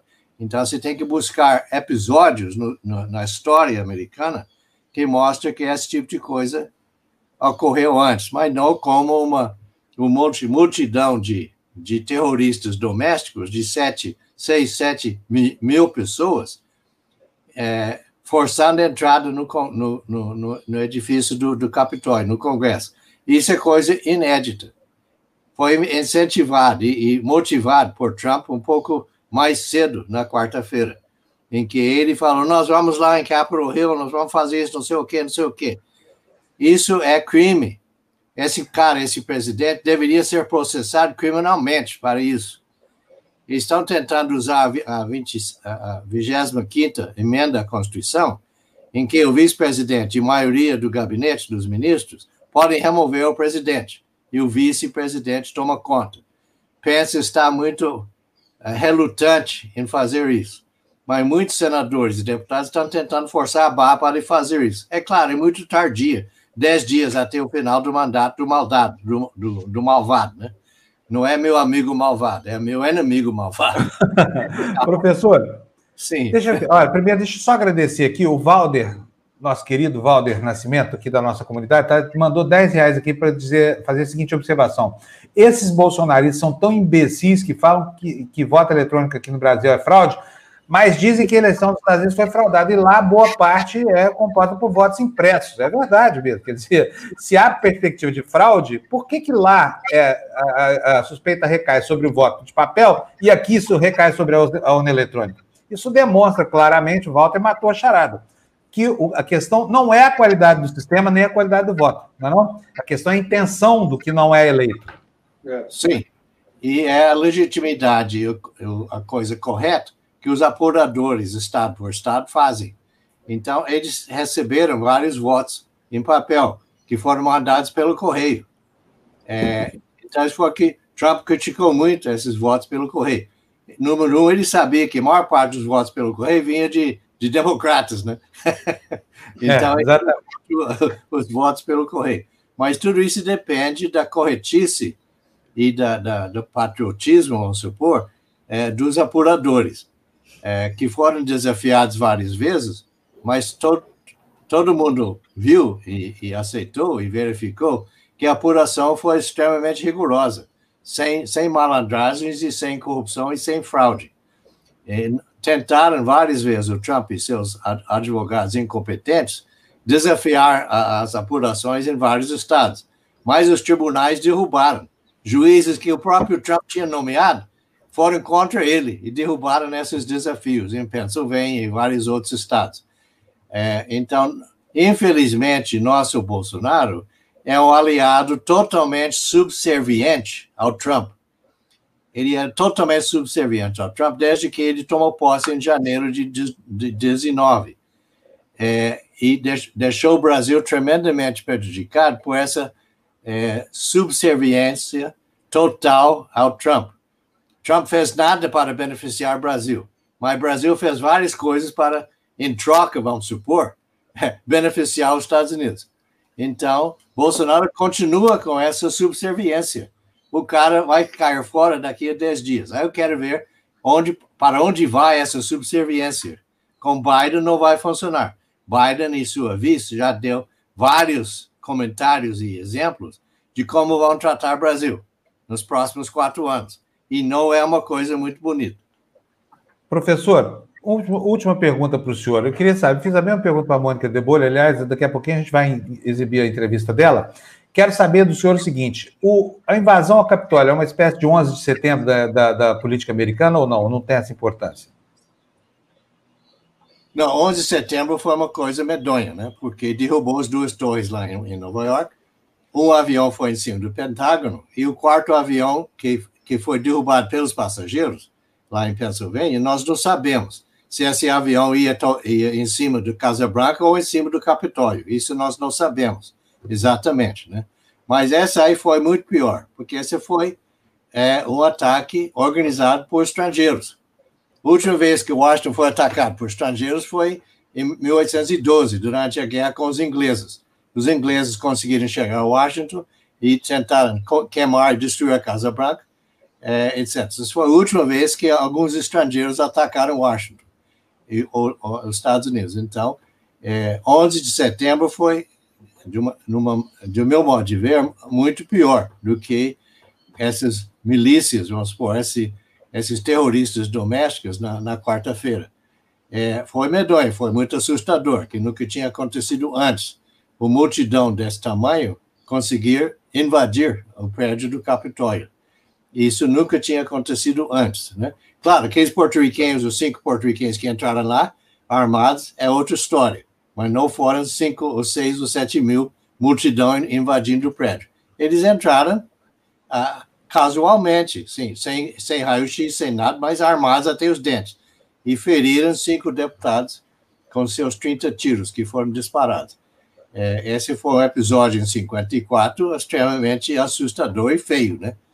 É, felizmente, o Serviço de Segurança conseguiu isolar os senadores e os, os deputados em, em, lugares seguros no, no porão, nos porões da, da, do, do Capitólio. E como todo mundo viu, essa multidão invadiu a Câmara do, do Senado e invadiu a Câmara do, do, dos Deputados. E um idiota até sentou na, na mesa da, da presidente da Câmara, da Pelosi, por exemplo. Né? Então, a, destruíram muita coisa lá dentro, jogaram muitos papéis para o ar, etc. E realmente é, bagunçaram bastante o, o, prédio. Finalmente, eles foram desalojados. É, e Morrendo de raiva, os deputados e senadores voltaram e votaram rapidamente a certificação do, do colégio eleitoral, com apenas duas, dois desafios de alguns senadores idiotas é, sobre Arizona e sobre Pensilvânia, mas eles voltaram com muito raiva já para já certificar a eleição. Aí, finalmente, com isso, aí o Trump admitiu a derrota. Finalmente, né? É. Professor David Fleischer, muito obrigado ao senhor pela entrevista. Um abração. Okay, Provavelmente nós vamos estar muito do senhor para nos ajudar a entender as coisas aqui para frente nos próximos dias. Obrigado, professor. Um abração. Tchau, tchau. Tchau, tchau. Olha, agradecendo aqui desde já a Maria de Fátima Pimenta, cinco reais ela nos manda, falando no passado, aqui, ó, o tempo do, que o Bolsonaro, que o Bolsonaro quer votar, no passado, que o fiscal de apuração do PT era uma loucura, porque tínhamos que ficar de olho em cada cédula, cada apurador, cada, cada mesa de apuração. Era isso o tempo que o Bolsonaro quer voltar, na sua, na sua mania de regredir na história, sempre em direção ao passado. Né? Bom, olha Fábio, quem está junto com a gente já. Oi, é, é, você vai chamar o Jamil, eu queria aproveitar aí que o Jamil vai estar com a gente. Mirela, a Mirela me mandou uma mensagem aqui no privado. Obrigada, viu? A gente infelizmente deve ter perdido a sua doação de cinco reais. Muito obrigada. Foi logo no começo do jornal. A de ontem eu lembro que a gente falou. Eu lembro de, de ter agradecido ontem, tá? Pena. Desculpe, muito obrigada. Mirela, então muito obrigado mesmo para você. A gente às vezes perde mesmo aqui alguma coisa. Jamil, bom dia. Bom dia, bom dia. Bom dia, Jamil, bom dia. Bom dia. Jamil, olha, por que, que você está dizendo aqui no seu Twitter que o comportamento do Palácio do Planalto na invasão do Congresso americano está é, tá gerando dúvidas em outros países sobre o governo brasileiro? O que está acontecendo? Conta para nós. É assim, é, Fábio, é, desde o momento que houve a invasão né, no Capitólio, o que aconteceu várias instituições internacionais, em várias capitais de países democráticos. Foi basicamente uma mobilização para, um, condenar imediatamente, inequivocadamente, ou seja, sem nenhum tipo de mas, é, mas temos que entender, porém, não, nada. Um, uma condenação concreta, direta, sem qualquer tipo de é, justificativa para aquilo que aconteceu. Isso foi feito é, Alemanha, França, Reino Unido, Chile, México, enfim, um monte de gente, Argentina tal, é, com, essas, com esses comunicados. As várias organizações internacionais na, no mesmo sentido. E quem é que cruza, basicamente, essa, é, esse tom e vai justamente para o outro lado? O governo brasileiro. Né? O governo brasileiro que, é, depois o Ernesto Araújo disse, não, é sempre condenável, mas o que também não dá é para tratar o povo dessa forma. Né? Ou, como ele disse, pessoas de bem. Pessoas de bem? Vocês viram quem estava lá dentro? Vocês, vocês olharam os símbolos que eram. É, terroristas é. mesmo, armados, gente esquisitíssima. É, é, como o Joe Biden, não estou falando, não falando de uma liderança negra, estou falando do Joe Biden dizendo: imaginem se fossem negros aquelas pessoas lá dentro, qual teria sido a reação? Bom, por que eu estou dizendo isso? Porque a, o, o, governo brasileiro conseguiu, com uma crise lá fora, nos Estados Unidos, aprofundar o seu próprio isolamento no mundo. Eles conseguem, é, é, é de uma forma tão gratuita, é de forma tão absurdamente é, irresponsável você assumir uma crise que não é nem tua, não é tua. E você, obviamente, é, dá uma imagem ao mundo. Eu já conversei com várias pessoas são, na verdade, foram várias pessoas que vieram a mim dizer: é, não é possível que teu país não condenou. Não, é, não, meu país condenou. Quem não condenou foi o, o, o meu presidente é, e, e, a, e, as lideranças que, que, que o acompanham. É, por quê? Porque esse foi um momento extremamente importante na história. Esse foi um momento em que a, você pode colocar aí várias questões sobre a democracia americana, mas aquele país que se apresenta como uma democracia e né, promotor da democracia sofreu um ataque. Né? E aí você tem justamente um outro governo, no caso o nosso, colocando panos quentes. Não, mas é, tem que entender porque eles estavam lá. É, não, não tem. Não existe essa possibilidade. Né? Então você vê aí, e ainda alertando que isso poderia acontecer. Fiz também uma entrevista com o Sérgio Amaral, o ex-embaixador, embaixador. Ele foi embaixador do Brasil em Washington, basicamente até a chegada do Bolsonaro. Ele ficou, inclusive, alguns meses esperando uh, o, uh, né, a substituição. E ele disse muito claramente: Trump perdeu pela segunda vez. Perdeu na eleição e perdeu agora. Né? Essa foi uma derrota. O Sérgio Amaral coloca isso como uma derrota do Trump, não como uma vitória é, dos seus apoiadores. Isso foi uma derrota é, claro, é, dramática, mas foi uma derrota.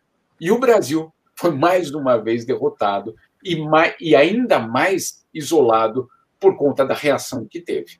Então, é dramático porque é uma crise que não é nossa e que o governo brasileiro assume como dele e que aprofunda uma crise internacional para o próprio Brasil e cria uma grande dúvida sobre quais são os valores que esse governo defende no país. Vale lembrar, em 2021, Joe Biden vai convocar uma cúpula pela democracia. E eu perguntei para o Sérgio Amaral: será que nós vamos ser convidados? E a resposta dele foi ainda melhor. Será que nós vamos ser convidados a sentar à mesa de qualquer negociação?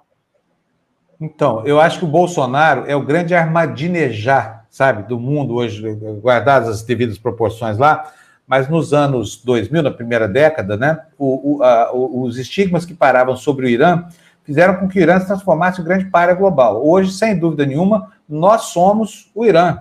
E, e o Bolsonaro está muito perto, não, se é que já não superou o Ahmadinejad.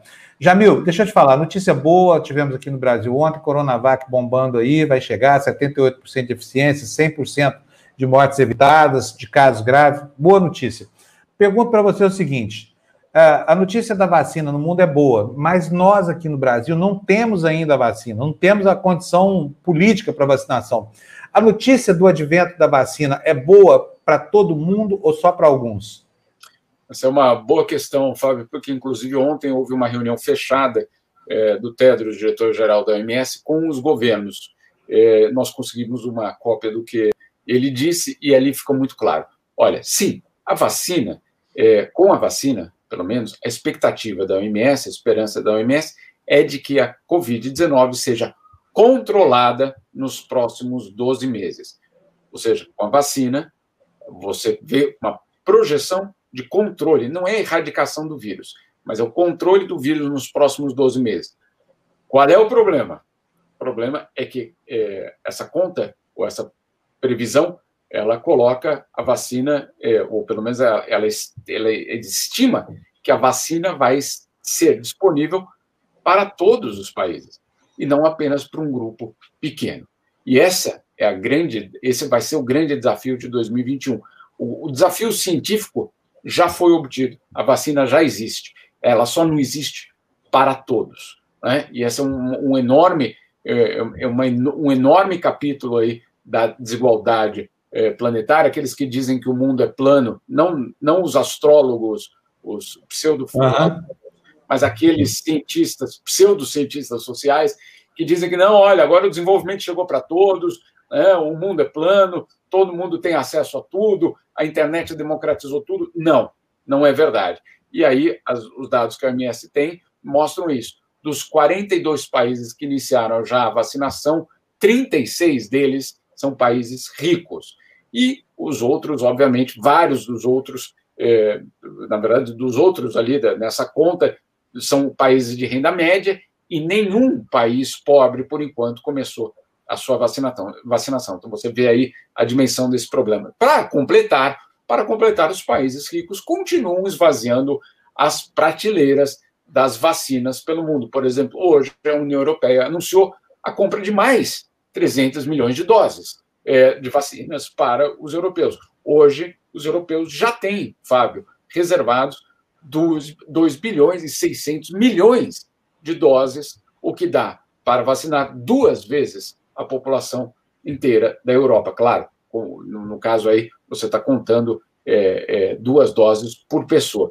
Mas ainda assim, mesmo com duas doses por pessoa, já seria suficiente para duas Europas inteiras. Então você vê que, obviamente, esse é um capítulo dessa história bastante dramático. Jamil, bom fim de semana para você. Tá, tá nevando muito aí, não? Tá, tá, Bom, tá bom esse inverno? Tá, né? Tá, mas as pistas estão fechadas, né, meu caro? É, por causa da Covid, né? Então adianta, é. Mas pelo menos a paisagem fica bonita, né, Jamil? É, tem, europeu, lindo, tem, europeu cortando, tem europeu cortando as meias. Eh, eh, os últimos anos de mudanças climáticas, etc., não dava para esquiar em vários lugares. Esse ano tem uma nevada absurda e ninguém pode levar, mas é, esquiar. enfim. Pelo menos sabemos que o, que o aquecimento global não, não mudou o cenário. Está ótimo já, já é alguma é, coisa, né? Qualquer dia a gente conversa sobre isso. Tá bom, Jamil. Um abração para você. Boa sexta-feira, boa sábado, bom domingo.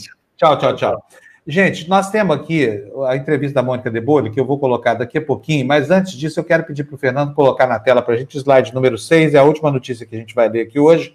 Eu até coloquei mais detalhes trazidos pela Folha de São Paulo, porque a matéria realmente é importante para a gente entender quem é essa caterva, para usar aqui uma palavra do, do, do Marco Antônio Villa, que cerca o catervão maior que é o Bolsonaro, lá, o capitão dos infernos. Veja só, candidato de Bolsonaro, Lira é alvo de ações penais e acusado de violência no lar.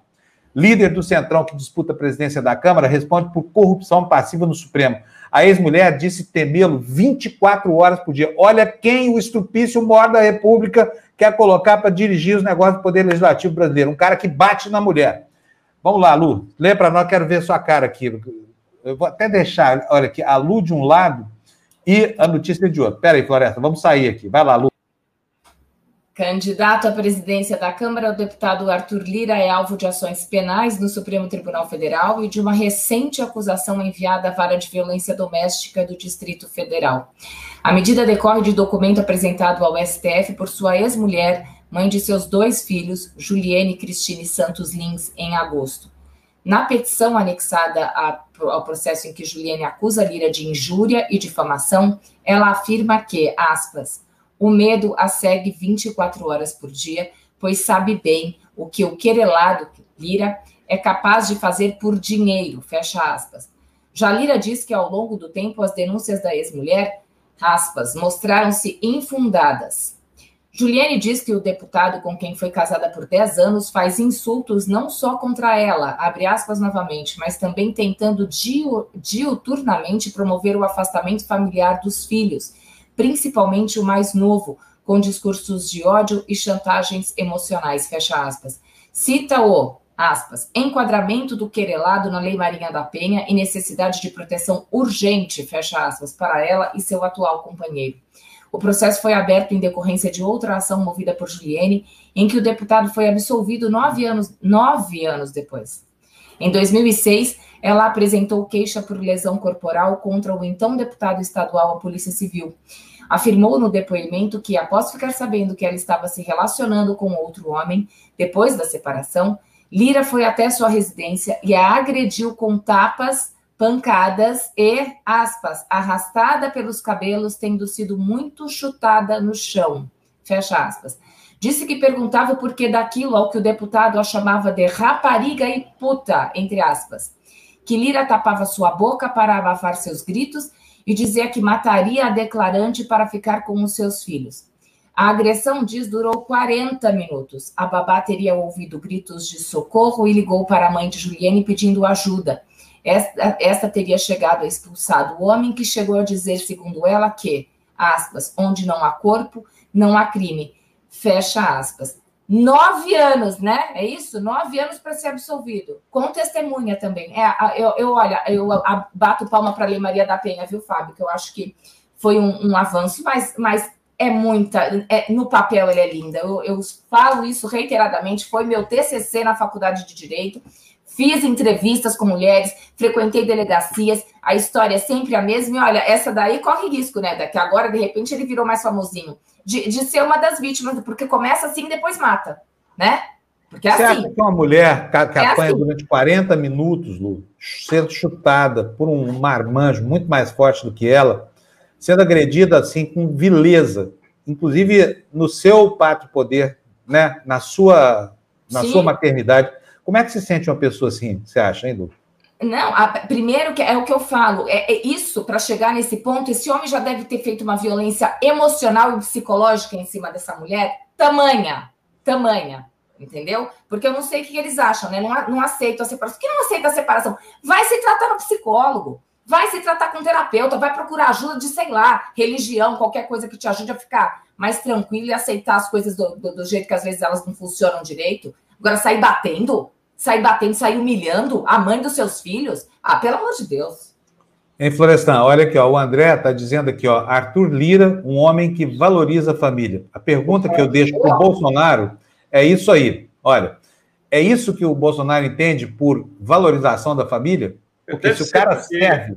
Ele fala que a filha dele foi um. Como é que ele falou? Ele teve. Uma fraquejada. Uma fraquejada, uma fraquejada. quer dizer, assim ele vê a mulher, né? A filha dele é uma fraquejada dele, né? Quer dizer, é um machismo ali escancarado, né? E o Bolsonaro uhum. que não, não, não iria uh, violentar uh, uma deputada porque ela era feia, né? Foi condenado por isso, teve que pagar uma multa. Né? Agora, em Alagoas, Fábio, a gente sabe bem que uh, a violência contra a mulher é uma coisa absurda. Né? É, um, é um estado com histórico de violência contra as mulheres, principalmente na elite de Alagoas. Os coronéis, né? É, os coronéis. Os coronéis. É. Os coronéis. Olha que alegria ver aqui um, um textozinho da Cintia aqui, ó.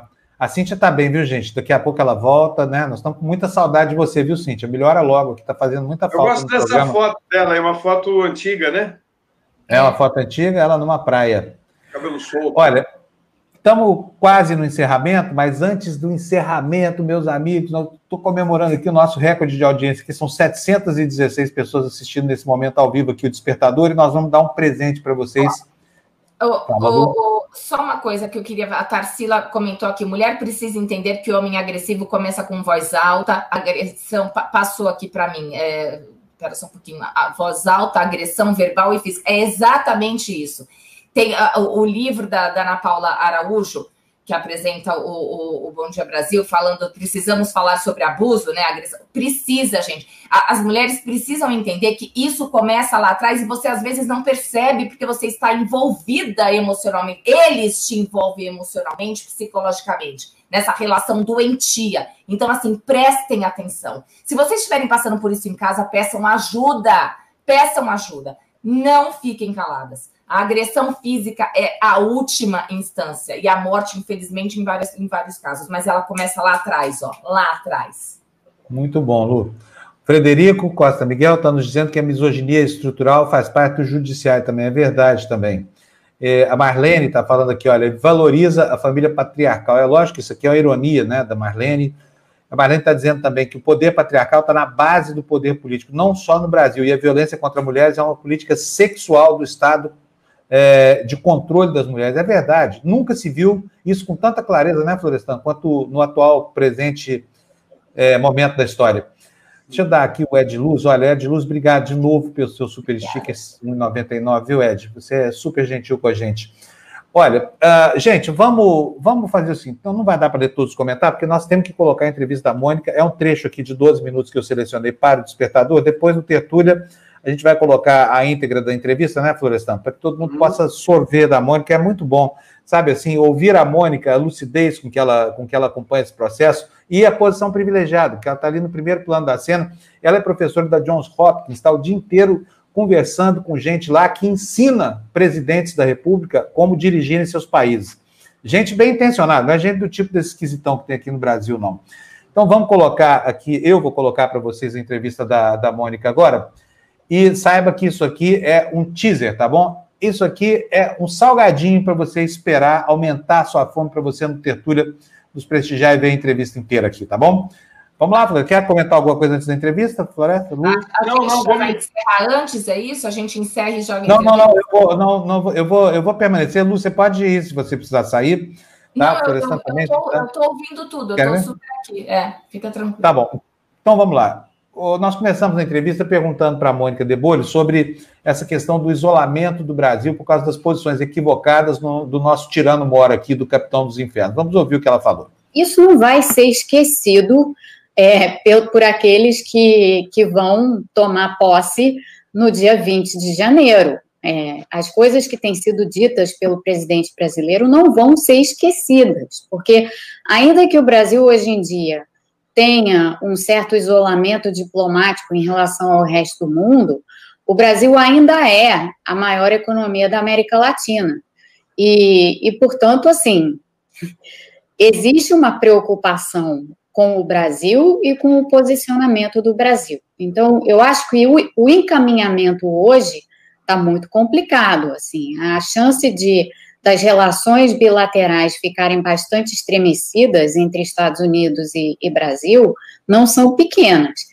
principalmente quando a gente leva em conta temas aí complexos como o meio ambiente, Amazônia e tal, que fazem parte, é, o meio ambiente em particular, que é um pilar base da, da estratégia de política pública do Biden, é, vai haver uma, uma, uma espécie de confronto entre os dois países se não houver uma mudança de rumo no governo brasileiro. Eu queria saber, Mônica, o seguinte: uh, o que o, o, Trump fez uh, anteontem, né? Ontem, foi, foi muito grave, né? Uh, enfim, nunca, acho que só em 1800 e pouco que houve. 14. Uma, 1814. 1814 que houve uma invasão no Congresso norte-americano. Uh, isso aí mexe muito com o imaginário do norte-americano, do símbolo né, uh, da democracia norte-americana. Né? Quer dizer, eles invadiram uh, o, o, local das leis, né? o, o pilar da democracia norte-americana. Né? Você acha que ele corre riscos de responder a processo, inclusive porque ele, de certa maneira, é responsável por quatro mortes? O que, que as pessoas estão falando aí a respeito disso? Bom, aqui a gente está, aqui na cidade hoje, está aquele clima de dia seguinte, né? E de, e de todo mundo tentando ainda digerir o que aconteceu ontem. Eu acho que ontem mesmo a gente já viu os primeiros sinais. A gente até, até agora, a gente durante esses últimos quatro anos de Trump, a gente tinha visto ele cruzar várias linhas que, gente, que eram impensáveis de serem cruzadas anteriormente.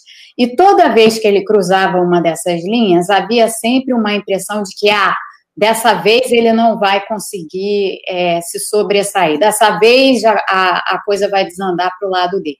Isso nunca acontecia, né? Foram, foram quatro anos disso. Só que ontem ele verdadeiramente cruzou uma linha. Ao permitir que aquelas pessoas fizessem a baderna, porque aí vamos só colocar as coisas do jeito correto. Não houve golpe, nem tentativa de golpe, não houve crise constitucional, nem nada do gênero. O que houve foi uma baderna. Foi isso que, o que a gente presenciou.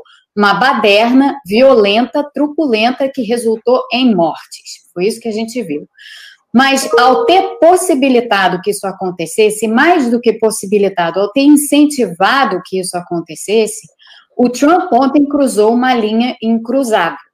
Ele cruzou a linha que separa a democracia e a noção de república e constituição, que está enraizada é, entre boa parte da sociedade americana e a fantasia que ele tem na cabeça dele a respeito de quem ele é e do que ele, e do que ele é capaz de fazer. Eu não estou dizendo com, com isso que o Trump não tenha estratégia, não. Ele teve estratégia durante esses últimos quatro anos, não à toa, ele teve 75 milhões de votos. Então, existe aqui, sim, uma certa mobilização estratégica por parte dele. Mas ontem, com muita clareza, ele cruzou essa linha. E ficou muito evidente isso quando, em seguida, o, o Congresso, ao retomar os procedimentos de ontem, que eram justamente a certificação das eleições, a certificação dos votos no colégio eleitoral, as falas iniciais, tanto do vice-presidente Mike Pence, quanto do líder é, majoritário, que é, brevemente será minoritário no Senado, o Mitch McConnell, que são as duas grandes lideranças do Partido Republicano hoje, ambos se distanciaram com veemência do Trump e se distanciaram com veemência da base do Trump, dessa base que ontem proporcionou ao mundo essas cenas que nós vimos. Isso não é pouca coisa, isso é muito, muito é, importante de se ter em mente, porque na realidade o que a gente assistiu ontem foi o Partido Republicano, que nos últimos quatro anos esteve sob, pressão intensa do trumpismo e que parecia ter sido arrebanhado pelo trumpismo, o que a gente está vendo agora é que não. Na verdade, é um partido cindido, é um partido fissurado, onde existe, sim, uma ala que apoia o nacional populismo do Trump e uma ala que quer voltar ao que era o Partido Republicano pré-Trump. Então, a gente tem aqui uma espécie de destruição e reconstrução de um partido num sistema bipartidário que vai ser muito interessante de se observar ao longo dos próximos meses. E só para deixar uma coisa clara aqui para a gente continuar o nosso papo, hoje, no dia de hoje, e a partir de hoje até o dia 20 de janeiro, o real presidente em exercício não é Donald Trump. O real presidente em exercício é Mike Pence, que foi quem ontem, no calor dos, dos acontecimentos, não só chamou a Guarda Nacional, como autorizou a Guarda Nacional a intervir. Essas funções são unicamente presidenciais, elas foram ontem retiradas do presidente da República pelo vice-presidente. Tudo isso é muito, muito, simbólico e muito importante. Ontem, anteontem, né, ah, você alertou que um dos fatos mais importantes foi a eleição na Geórgia, né, onde uh, os democratas tiveram uma votação imensa e um candidato negro foi eleito senador, uh, dando agora ao governo democrático maioria no Congresso, tanto no Senado como na Câmara, né, já que a vice passa a ser a fiel da balança uh, nas eleições do Senado. Uh, o Biden, ele nunca empolgou muito, né? ele não tem muito carisma, ele é um homem com perfil conservador, um político mais tradicional dentro do, do, do, do Partido Democrata, mas ele só chegou à presidência graças a um grupo uh, de, de, de, pessoas progressistas dentro do Partido Democrata, né, que uh, acabaram alavancando a, a, eleição dele. Você acha que ele vai uh, manter compromissos com esse grupo progressista do partido, né, com Sanders, com a Angela Davis, com o Movimento Negro, e isso vai ser uh, colocado em prática também nas relações internacionais? Olha, eu acho que o que é muito importante entender a respeito do Biden é que, apesar de, das pessoas geralmente o qualificarem dessa forma, ah, ele não tem muito carisma, isso e aquilo, eu, eu, particularmente discordo dessa visão. Eu acho que ele é, ele é a pessoa perfeita para esse momento, porque o Biden ele é uma pessoa conciliadora. Ele é um conciliador por natureza.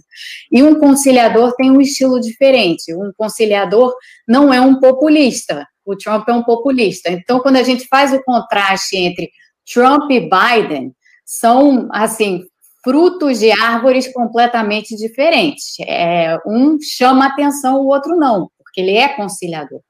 Eu acho que nesse momento os Estados Unidos precisam exatamente de uma figura conciliadora. E, a, e aliás, eu acho que nisso o Partido Democrata foi muito inteligente, apesar do próprio partido ter lá as suas fissuras, o partido foi muito inteligente em, ao final, ter escolhido o Biden como o candidato para representar o partido por causa desse perfil conciliador.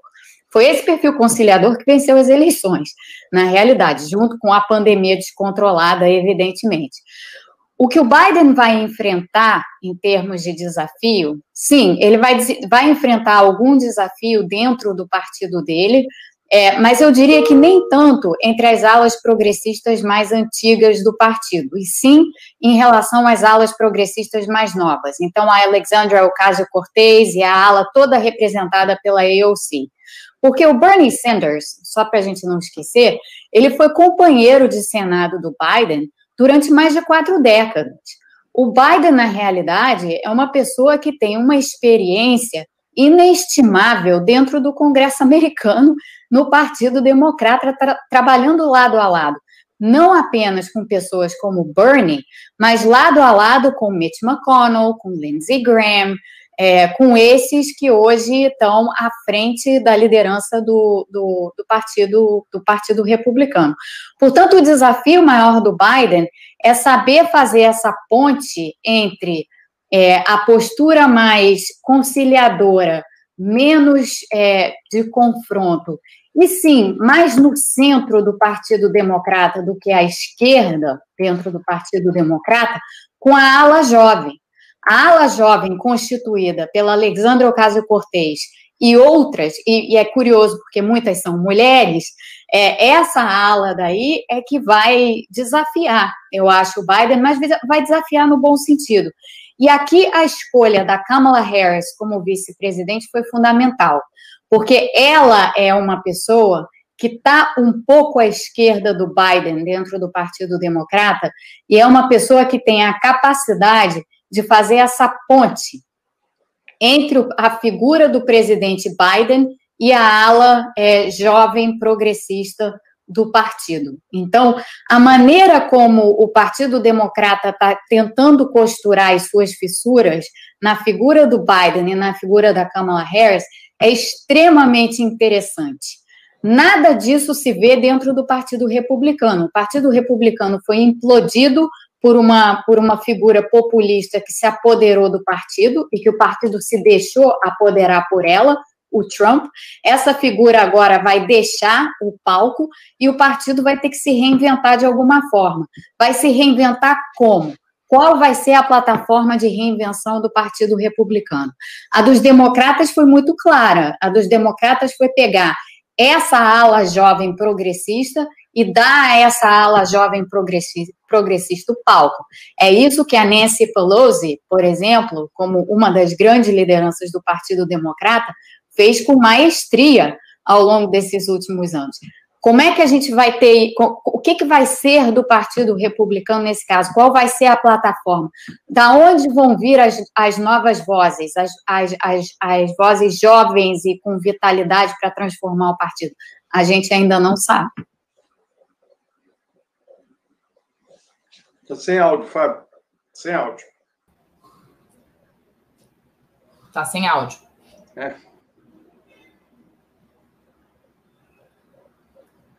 Continua sem áudio. Você está parecendo cinema mudo. É, mas que entrevista, que entrevista maravilhosa, Florestan. Que delícia ouvir essa mulher ela é falar. Ótima, ela é ótima. Gente, é. nossa, sensacional. É. Vamos ver. O que, que aconteceu, Fábio? Você perdeu a voz? Tchau, tchau. tchau. Então tá bom. bom. Tchau, gente. Beijo, gente. Até segunda. Tem o Tertúlio agora, hein? Nove e meia. Tchau. Tchau.